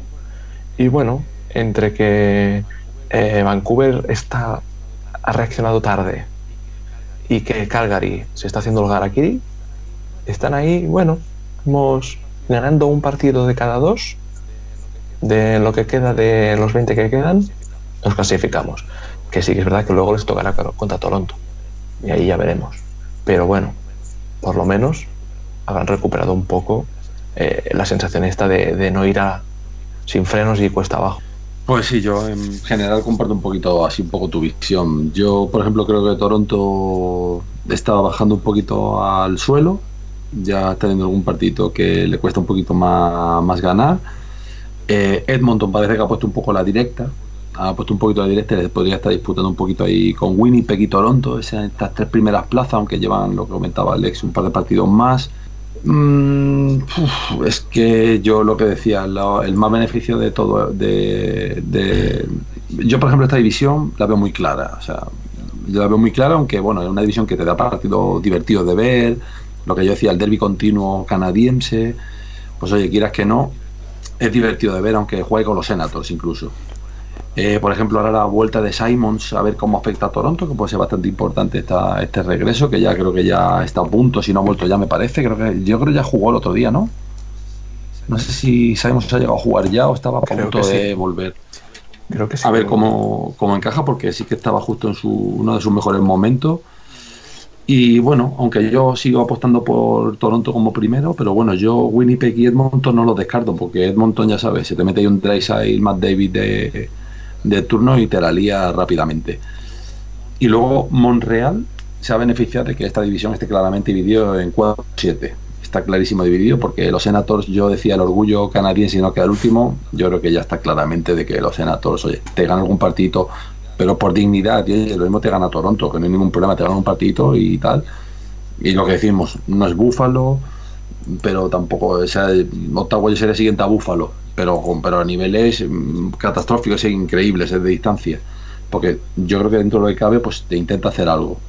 intenta hacer algo, pero yo creo que ya va a quedar ahí. Calgary, lo que decías, el Araquiri ya se lo ha hecho y, el cambio de entrenador no ha terminado de, hacer carburar a este equipo. Y aunque lo que dices tú podría tal disputar a Monreal, pero yo creo que Calgary en concreto no. Y Vancouver va tarde, va tarde porque son cinco partidos de más y está dos puntos por debajo de Monreal. Y Monreal, más o menos, con que mantenga una media de lo que comentas, un par de partidos gano, uno pierdo, uno te eh, gano otro en la prórroga, tal. Más o menos un poco por la dinámica de los equipos va a mantener. Entonces, yo creo que Monreal va, a entrar como cuarto, a no ser que de repente tuviera una un, ascenso meteórico de racha que diga, hostia, enganchado siete partidos ganando, cosa que no lo veo. Entonces, yo creo que. Muy bien, ¿eh? ¿Eh? Winnipeg está muy bien como para, para que perder la tercera. A mí me. Yo veo Winnipeg muy bien, pero incluso veo Winnipeg para disputarle con Toronto, si acaso más que Edmonton. Yo personalmente como equipo. Pero bueno, allá debe estar Edmonton por delante. Yo creo que está claramente Toronto, Edmonton, Winnipeg va, a variar las posiciones en un momento dado. Alguna racha que la que hablamos que, que enganche alguno y ya no la suelte y luego ya pues por la dinámica esta de gano X, pierdo, empata, tal, tal, pero ya mantengo, que es lo que un poco Toronto también está jugando con eso, aunque ha bajado un poquito. Y yo creo claramente que están los cuatro casi decididos. Algo raro de eso de que Vancouver es enganchada o Calgary, pero es que Vancouver lleva muchos partidos y que pierda cinco partidos Monreal y que gane y es que tiene que ganar encima dos más o un empate y otro más o sea lo veo muy difícil ya a la altura de que estamos y a ver Monreal también cómo le, sienta este parón otra vez. Es que no sé yo cómo le... Es complicado. Yo estas, estas, semanas que eh, eh, me he forzado a ver más partidos de Winnipeg, porque realmente la línea, la línea de Diwa me, me vuelve loco. O sea, la verdad es que me lo paso muy bien. Eh, tienen esta tranquilidad, ¿no? De decir, nadie cuenta con nosotros porque realmente no los he visto en ninguna quiniela, no, no, están en boca de nadie, es más la lucha entre Toronto y Edmonton. Y sí que es verdad que han perdido ahora dos partidos contra Edmonton, pero si acabara eh, Edmonton segundo y ellos terceros que se enfrentarían en primera ronda, ojo, ojo mm. porque, porque realmente eh, Winnipeg es un equipo cada vez más compacto, más ordenado y a mí no me gustaría enfrentarme a ellos en, en playoff. ¿eh? Sí que es verdad que es lo que comentamos, ¿eh? que Edmonton está ya la máquina engrasada y ya no solo ellos dos, porque eh, mm, Hopkins está metiendo goles, está metiendo puntos y al final por, por cercanía. Eh, es, un, eh, es un bien colateral en lugar de un daño, ¿no? Es un bien que le hace jugar con, con estas bestias al lado, tanto en Powerplay como en, línea 1. Pero eh, el propio Nurs, el defensa, ha metido un montón de goles, un montón de puntos. Y el, he leído el artículo en nhl.com del renacer de Pujarvi, que este le gusta mucho a Moy, que, que llevaba también 8 o 10 goles. Pues lo que decíamos, ¿no? que a Edmonton a veces le faltaba el incluir al, resto del equipo. Y estos últimos partidos están eh, está Edmonton mucho más global, no tan no tan individualizado como, como estaba. Y lo que comentas de que ves más a Edmonton que a Toronto, sí que es verdad que se ha adelantado mucho ahora y la cosa está apretadita. Así que bueno, iremos, iremos viendo. Pero bueno, es una, es una división que, que yo creo que es cada vez está más claro que son estos cuatro y ya está. Montreal cerrando la división y se acabó. Es que además, eh, si, si miras a mí por ejemplo, la, la de tanto la defensa, a mí, por ejemplo, Hellebuck es un portero que me encanta y es básico y clave para, para los Jets. Y luego a mí la defensa de los Jets es que me gusta mucho porque tienes ahí a, a a Morrissey, a Pionk, que dices, hostia, yo veo que tiene una defensa más o menos buena. Y, joder, que si luego lo, lo metes con un Dubas de que está de dulce eh, un Kyle Connor que no está nada mal, joder, pues es que tiene ahí un equipito, joder, bastante serio. A lo mejor no para ser campeón, que nunca se sabe, pero joder, yo creo que hacer algo importante en playoff, mm, yo lo veo, ¿eh? Y, es lo que dices, no que van un poco de tapado, pero ahí están. Sí, sí. Mira, Antonio nos confirma que jugó Simons ya el sábado. Exacto, justo, justo lo iba a comentar que nos aportaban ahí que Simons ya estaba sobre la pista. Ahí está. Y Antonio Alquita. Pues sí. Y bueno, hace unos minutos también en la web de la NHL se anunciaba ya de manera oficial los cambios en la lotería del draft, ¿no? Ya anunciados para el 2021, reduciendo, o sea, tratando de igualar un poco más, ¿no? De que los peores equipos tengan los picks altos y que no se pueda repetir en el periodo de 8 años esa lotería o ese primer puesto, ¿no? Que bueno, ya para la semana la detallaremos para dar tiempo a analizar antes de que nos vayamos aquí de madre con el tiempo que todos nos conocemos. Así que vamos a pasar a preguntarle a Javi cuáles son su sorpresa y su decepción de la semana. Pues para mí la, la sorpresa o mi equipo, o sea, el equipo que yo creo que ha estado mucho mejor esta semana, sobre todo Colorado. Yo creo que a ver, no es sorpresa porque todos nos, lo que decíamos, es la nube negra que ves llegar y que te va a caer un chaparrón de la hostia y te aparece un filomena de turno y ese es Colorado. Pero ha sido, o sea, esta semana, boom, esta semana es la que ha roto y es la que ha roto. Entonces, para mí, son los que se llevan, son los que se llevan un poco la, la sorpresa. Y luego la decepción, para mí, Arizona. Yo creo que Arizona ya queda para mí completamente descartado de playoff. Y luego, si tuviera que poner alguno más, mm, bueno, Seibres, vamos, lo que ya hablamos, ya súper descartado. 14 derrotas seguidas, ¿eh? 14 yo para mí ya no es sorpresa. Es que no es sorpresa ya, o sea, es que cada vez va peor. O sea, podríamos ponerlo ya cada semana, podemos, el fijo, Seibres. Y luego, pues, ese luego, yo para mí va a ser Chicago, ¿vale? Lleva cuatro derrotas consecutivas, ha bajado un poquito el nivel, pero para nada. Un equipo que no, no vaya mejor seguramente, es un bache, lo comentaba Eric, que estaban en una nube que nadie esperaba, han bajado un poquito los pies a la tierra, pero oye, están ahí en cuarta posición y yo creo que tienen bastantes opciones de, de clasificarse viendo lo visto, a no ser que Dallas, lo que yo comentaba, pudiera ellos mismos pegar el subidón y de repente volver a ser el equipo de la, de la burbuja que vimos el año pasado. Pero bueno, ahora mismo para mí la decepción también tanto sobre todo Arizona, que yo creí que iba a estar disputando algo más y esta semana se ha visto claramente que o cambia radicalmente, cosa que ya veo cada vez más complicado. Y luego Chicago porque eso acumula cuatro derrotas y viendo el nivel que tenía, pues ha bajado un poquito esta semana. Y ya que bueno, que estamos grabando, que estamos en el directo, es justo la una y dos minutos, ¿no? Otro de los equipos de los que hemos hablado hoy, los Flyers, que ahora mismo están siendo derrotados al comienzo del segundo periodo por los Devils, por 2 a 1. Veo alegrías. Qué bien nos va. Y bueno, esta semana no tenemos estrellas porque nos falta Moy, que no ha podido llegar al directo. Así que pasamos a las series más interesantes que deberíamos tener esta semana, aunque la primera de las que me había apuntado, la de Edmonton con Montreal, va a tener que esperar. Así que yo diría, por ejemplo, la de Florida contra Chicago, aunque bueno, Chicago está en un momento más bajo. Luego tenemos Islanders que se enfrentará a Boston. Los Jets y los Canucks, que habrá que ver ahí los Canucks si aún consiguen seguir peleando. San Luis contra Minnesota será otra de las series que nos deparará esta semana. Luego tenemos un enfrentamiento en todo lo alto de la división oeste entre Vegas y Colorado. Un Tampa Bay contra Carolina Edmonton que se enfrentará a Toronto, otros enfrentamientos en la cumbre, en este caso en la división norte. Y también tenemos por ahí el Islanders contra Penguins, que siempre es interesante, ¿no? Sí, sí, el domingo hay partidos muy, muy top. O sea, es de estos que dices, a ver cómo va y me puedo ver un, par, aunque me vaya a dormir tarde, pero no. Lo que tiene, uno por día y, poco más. Pero sí, sí, realmente creo que esta semana para los intereses de los pingüinos hay que estar muy pendiente de los partidos de Filadelfia que tienen con Nueva York.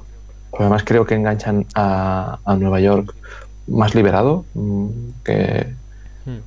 creo que pueden, pueden ayudarnos, porque al final están luchando ellos, es lo que dice Javi.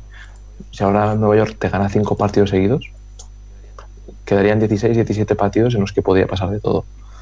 Y para los intereses de los pingüinitos, nos viene, vamos, que ni, ni pintado. Eh, que, cojan ahora los Rangers a estos, a estos Flyers.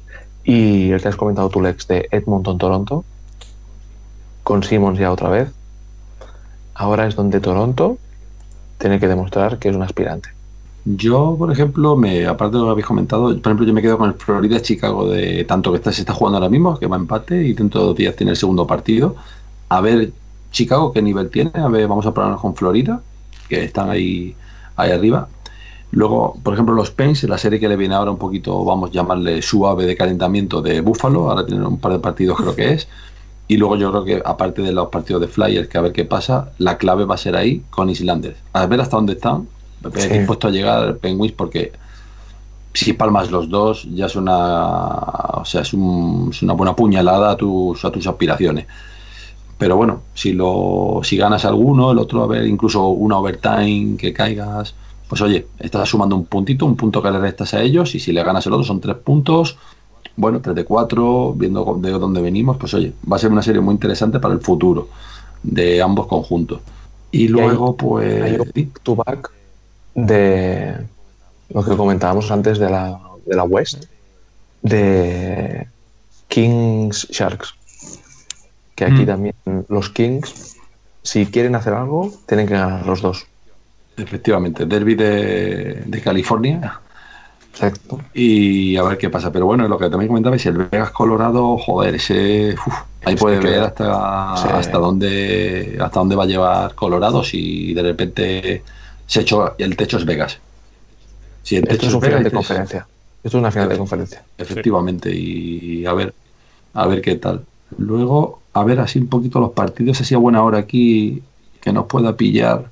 Tenemos el sábado, bueno, Rangers Filadelfia, luego el Vegas Colorado, lo tenemos a las 9 de la noche, porque ya se ha cambiado el horario. No, miento, ¿no? A las 8. Se ha cambiado el sábado al domingo, efectivamente. O sea, a las 8 de la tarde el Vegas Colorado. Joder, muy buen horario y un partidazo. Bueno, yo siempre digo que antes de las 11 a mí me jode.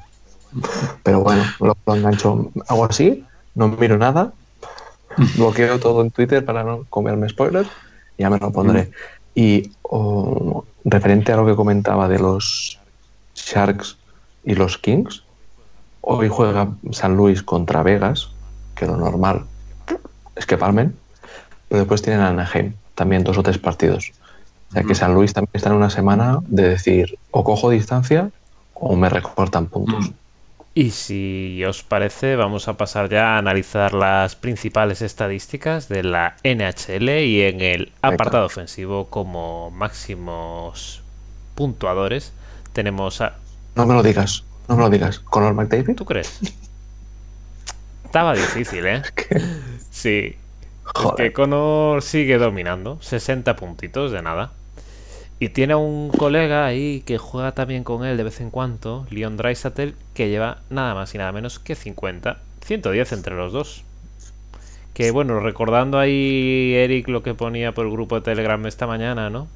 De los kilos que se llevaba estos tres eh, de McDavid, Dreisatel y Hopkins, ¿no? Es, es muy oportunista, ¿eh? las cosas como son. O sea, soy una rata de alcantarilla. Era el momento. Con todas las letras. Pero que lo sea no quiere decir que no aproveche los momentos. No, pero que. No sé, lo hemos comentado muchas veces. Es que si se ponen en este modo, es venga, pues toma, quédate el disco y tú. ya lo que quieras. pero bueno, no sé. Y yo, lo que comentaba Javi antes, eh, Miko Rantanen ojo la temporada, ¿eh?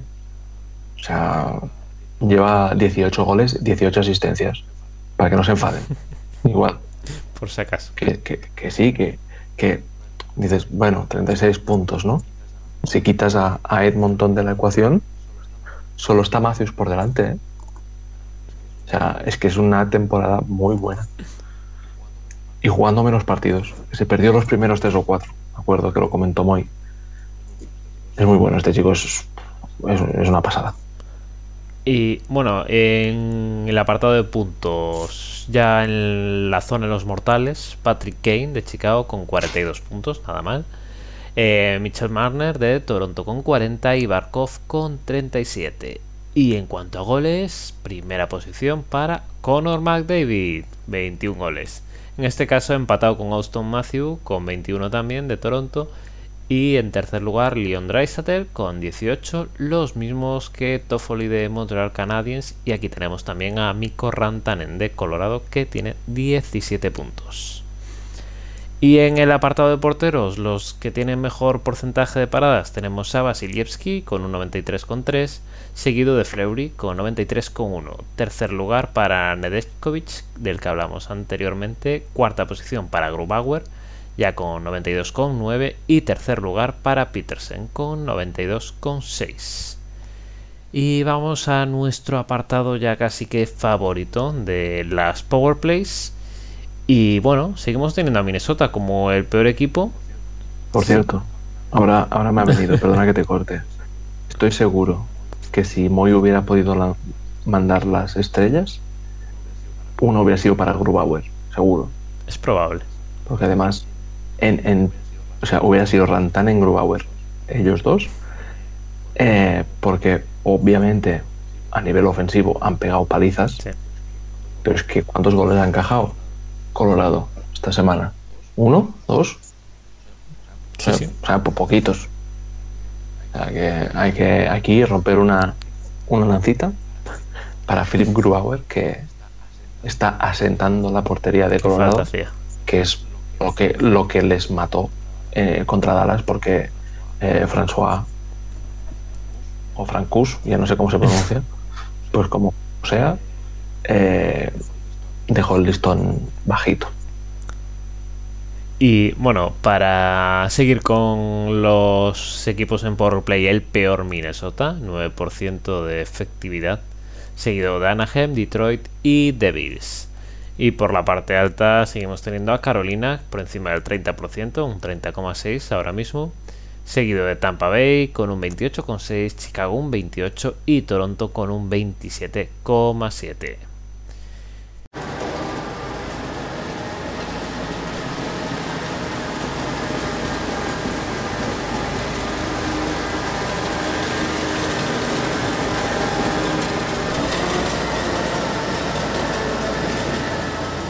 Y bueno, todo el apartado estadístico está muy bien, pero ha llegado la hora de encender bien la maquinaria porque la Zamboni está lista.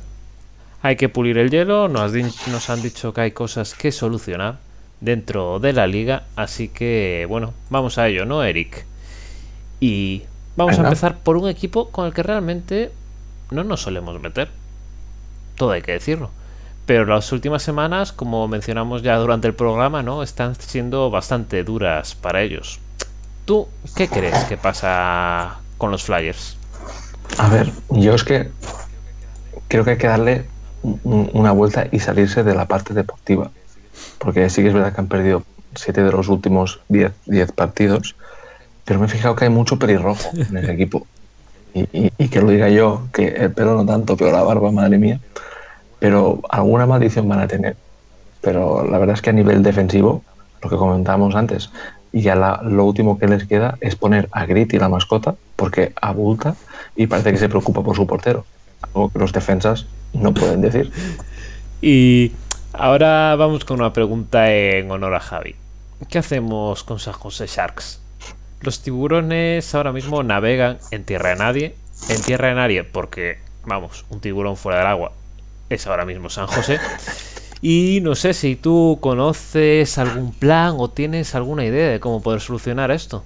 Llegados a este punto de temporada, quizá hace un par de semanas tendría más sentido. eh, para San José esto es un cara o cruz. Y para jugar al azar, ¿quién mejor que Evander Kane? Oh.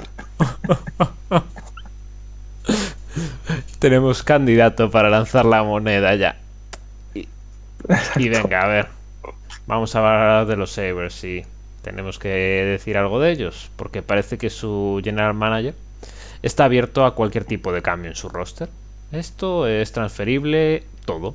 Así que, Eric, ¿apostamos por la venta del pabellón o aún no? Yo sinceramente ya me estoy quedando sin, sin bromas, sin pullas, sin lo que tú, como quieras llamarlo, sobre este equipo. La franquicia ahora mismo es un desastre. Y yo lo que quería es venderla. Que la vendan a Portland, que la quería comprar Paul Allen, y ahí puedan decir que tienen la franquicia en la ciudad más grande de Oregón. Y por lo menos sean los más grandes en algo. Un saludito para nuestros amigos de Búfalo.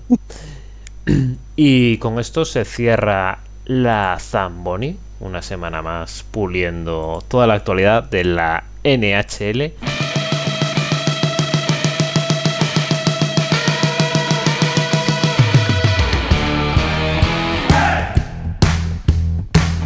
Y nos pasamos ya a la sección de hockey nacional, que una semana más viene de la mano de Curro Rodríguez, arroba Curro Neuro en Twitter, que en esta ocasión nos trae todo lo que ha ocurrido este fin de semana con la final de la Liga Femenina y lo que nos depararán las próximas semanas también. Hola, buenas a todos en un nuevo episodio que nos depara las ligas españolas de hockey y hielo. Eh, esta semana ha sido muy importante porque ha concluido la liga de hockey y hielo femenina después de todos los problemas que hemos tenido con las pandemias, nevadas y demás. Hemos conseguido acabar una de las competiciones del año. Eh, parece que ya todo va bien encaminado y, y este año podremos ver de nuevo hockey en, las pistas poco a poco. Vamos, eh, podremos ver espectadores en las pistas de hockey poco a poco. Bien, pues eh, concluyó la Liga Femenina, concluyó con una victoria clara en el segundo partido de final por parte de Majadahonda, que consigue su octavo campeonato de liga, quinto consecutivo y que bueno, pues el partido realmente no tuvo mucha historia porque Majadahonda dominó de principio a fin, tuvo eh, las cosas más fáciles que las semifinales y tanto el partido jugado hace una semana como, en San Sebastián como este pues los, los dominó sin muchos problemas. Vega Muñoz fue la jugadora más destacada con dos goles y una asistencia y mm, al final del partido pues eh, recogió el trofeo, la Copa Samaranch eh, Elena Álvarez, la, la, capitana, de manos del presidente de la federación, Fran González. Mm, bueno, pues las felicitaciones a ellos por el gran éxito conseguido y dentro de dos semanas tienen en esta misma pista, la suya, la pista de nevera, en Majadahonda, la eh, final de la Copa de, la Reina. Eh, está todavía las últimas eliminatorias por decirse, que se jugarán el fin de semana para clasificar. Están clasificados de como tal los dos finalistas, eh, Majadahonda y Churiurdin, y eh, jugará las otras semifinales. Quimeras quien juega contra Huarte y Puserda jugará contra eh, Jaca que eliminó contra el pronóstico eh, a Milenio Logroño eh, a domicilio. Eh, esos son este fin de semana y las, los dos ganadores de las dos eliminatorias que probablemente sean Quimeras. Y Puserda eh, participará en la Copa de Reina los días 3 y 4 de, de abril, como digo, en la pista de, de la nevera. En, el, en la categoría masculina, pues eh, se desarrollaron las semifinales eh, por el título y eh, Barcelona y Puigcerdá ganaron en, en, casa los segundos partidos de las semifinales frente a el Jaca y el Churiurden respectivamente y se clasifican para la final que empezará el día 27 este sábado en Barcelona. Se juegan los dos primeros partidos en Barcelona, dos siguientes en Puigcerdá y el quinto si hacía falta en Barcelona. Sabéis, que tienen que ganar tres para proclamarse campeón. El Barcelona desde 2011 no entra a una final, que perdió contra el Jaca, y eh, no gana una final desde, desde 2009. Sin embargo, eh, ha jugado las dos últimas finales, siendo campeón de, siendo el actual campeón de cuando ganó en la última Liga COVID en septiembre al Churi Urdin.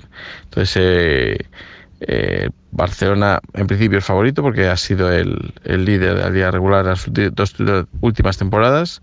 La temporada pasada cayó en semifinales ante Puigcerdá, pero en la liga había sido el mejor. Este año ha sido el mejor el más consistente. Aunque es verdad que los jugadores de Puigcerdá eh, pueden dar la vuelta en cualquier momento a cualquier partido, como hizo en este segundo partido de semifinal Nacho Granel con dos goles seguidos al, Churi Urdin cuando estos se habían puesto en ventaja.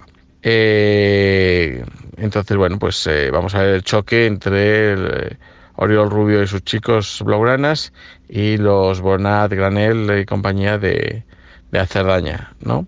Y bueno, pues esto es un poco lo que ha dado la semana, aparte de ver que ya empiezan las otras categorías inferiores, los sub-18 ya han empezado a disputar partidos y ahora en pocos días empezarán también los sub-15, por lo tanto empieza cada vez más la actividad haya puestas fechas para el preolímpico femenino de hockey hielo para finales de año. Entonces, bueno, pues eh, vamos volviendo, vamos saliendo de todo esto. Bueno, un abrazo a todos.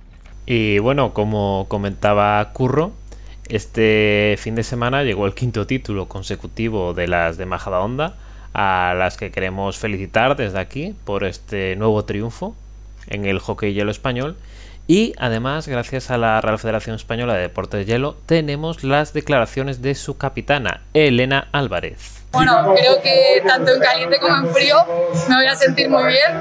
Esta liga ha costado muchísimo, es la que más ha costado desde que llevo jugando con el Majadahonda.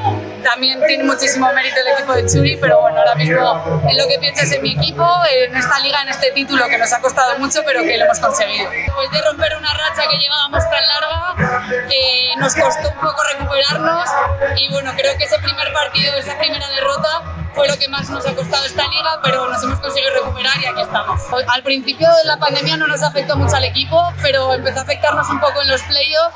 Teníamos un poco de miedo, pero bueno, al final en un momento en el que estamos viviendo, que a lo mejor no hay tantas alegrías como hay otros años, esto se nos, se nos convierte en triple alegría. Bueno, y además de las palabras de la capitana del equipo, también tenemos las declaraciones del entrenador de las de Majadahonda, de Juan Bravo. Bueno, lo hemos vivido con más dificultad que otros años por toda la situación que nos toca vivir y sobre todo porque ya nos han ganado el partido que no habíamos perdido desde hace tiempo, mucha presión, pero el vestuario ha respondido muy bien. Hoy el Churi nos ha apretado bastante, pero el tercer tiempo hemos salido a tope y nos hemos llevado la victoria. Creo que nos vino bien, nos vino bien porque nos quitó una presión añadida que teníamos, entonces vimos que el vestuario podía responder bien, respondió muy bien y, y nada, luego ganamos a Valdemoro las semis con mucho curro y la, semifinal y la final trabajadísima también, así que muy contentos. Seguir trabajando el compromiso que tenemos toda la plantilla, seguir, seguir y empezar a pensar en que las jóvenes del club sigan subiendo para poder seguir liderando el hockey femenino español. Como siempre, muchas gracias a Curro, que podéis seguirlo en Twitter en arroba curneuro por traernos todo lo referente al hockey hielo en España y también muchas gracias a la Federación de Deportes, Federación Española de Deportes de Hielo, por acercarnos las impresiones de los protagonistas, tanto Juan Bravo, el capitán del equipo, como Elena Álvarez, la capitana de las de Majada Onda. Y bueno, Eric, creo que ahora toca el momento de los eSports, ¿no? Sí, aquí se ha acabado la, fase de grupos, la, la liga. Y en, el grupo 1 tenemos a los Hokogan que se han clasificado para, para playoff. Eh, tenían que ganar a, los Remparts y a los Sesku Panther y, ganaron tres de los cuatro partidos y, consiguieron quedar pues eso, cuartos en, en, el grupo 1, que es la última, la última plaza que da, que da acceso a playoff. Y, en cambio, el equipo de Granada, que estaba en el grupo 2, eh, se ha quedado a, un partido, a una victoria de, entrar a han quedado quintos, porque tenían el enfrentamiento directo contra los Epinal, que eran el, que ha quedado cuarto, y, diría que, ah no, con los Epinal ganaron, pero contra los Remparts, que es con, a quien tenían que ganar, perdieron los dos, y al final ganaron a dos de Occitania, pero no les dio porque el, el equipo de Epinal no, no falló sus partidos y se han quedado ahí a las puertas. Pero bueno, por lo menos destacar que los dos porteros, que ya hemos mencionado en semanas anteriores, tanto Pablo como Nani, han quedado entre los 10 mejores de, la liga en, en porcentaje de, salvadas. Así que nada, veremos cómo, cómo avanza en la semana que viene el equipo de, del Hokogan en, en playoff. Y, y nada, eh, esperar a que, a que se le den bien los partidos, lo seguiremos desde aquí, daremos la, la actualidad y a los Granada, pues a ver cuáles son los siguientes movimientos que hacen para hacer alguna competición, algún torneo que montan, que seguro que los de NHL Gamer algo, algo estarán pensando porque a esta liga le quedan nada, unas rondas de playoff y, ya se acaban.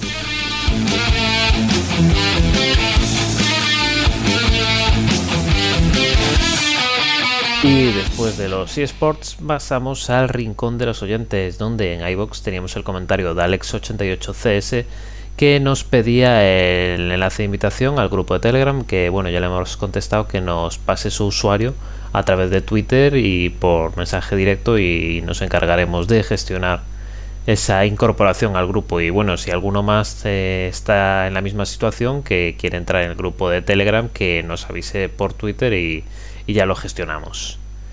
Y por otro lado está Álvaro que también nos comentaba en Xbox que me encantó el podcast en directo y la invitada es una crack. Y sobre todo lo que sabía de los blues tiene muchos lesionados y el nivel baja y no es fácil aún así. Si se clasifica es por los pelos. Y los Bruins están en una montaña rusa y no los veo, ojalá me equivoque, pero las sensaciones que me dan puntos suspensivos. Y sigo con mi Fleury, con diferencia está a nivel de cuando estaba en Pittsburgh. En YouTube tenemos el comentario de Álvaro Vargas Machuca que nos dice que nos sigue en todas las redes sociales menos Telegram, que no lo conseguía encontrar y también nos pedía enlace que también ya le hemos comentado, ¿no? Que nos pase su usuario para poder añadirlo al grupo de Telegram. Y por último tenemos un comentario en Twitter también de que nos comentaba Javier Palao que nos escucha en iBox mientras va en el coche y dice que somos una enciclopedia andante o sois de hockey y que él está empezando a aficionarse a este deporte y sigue los partidos de la Liga Nacional de Hockey Hielo por el canal de YouTube y era otra de las personas también que nos pedía el link de Telegram, que bueno, en este caso ya estamos gestionando añadirlo en el grupo. Y bueno, con esto pues llegamos al final de un nuevo programa. Parece mentira. Decimos siempre, hoy parece que va a ser cortita la cosa. No vamos a hacer un programa muy largo y nada. Que cerca de las dos horas de emisión. Hoy me he aventurado a decir hora, hora y cuarto. Cuando Eric dice hora, hora y cuarto son tres o cuatro horas. No os preocupéis. Así que, por si acaso, voy a empezar con la ronda de despedidas antes de que sigan hablando. Javi, muchas gracias por estar aquí una semana más.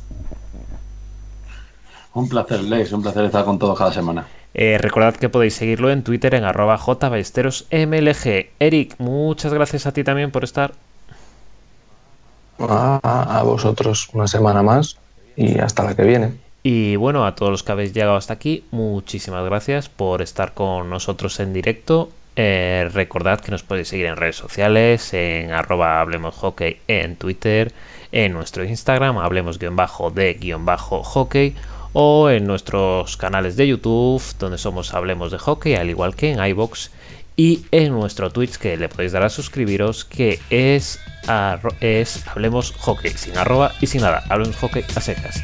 Y sin más, nos despedimos hasta el siguiente programa de Hablemos de Hockey, de hockey sobre hielo. Adiós.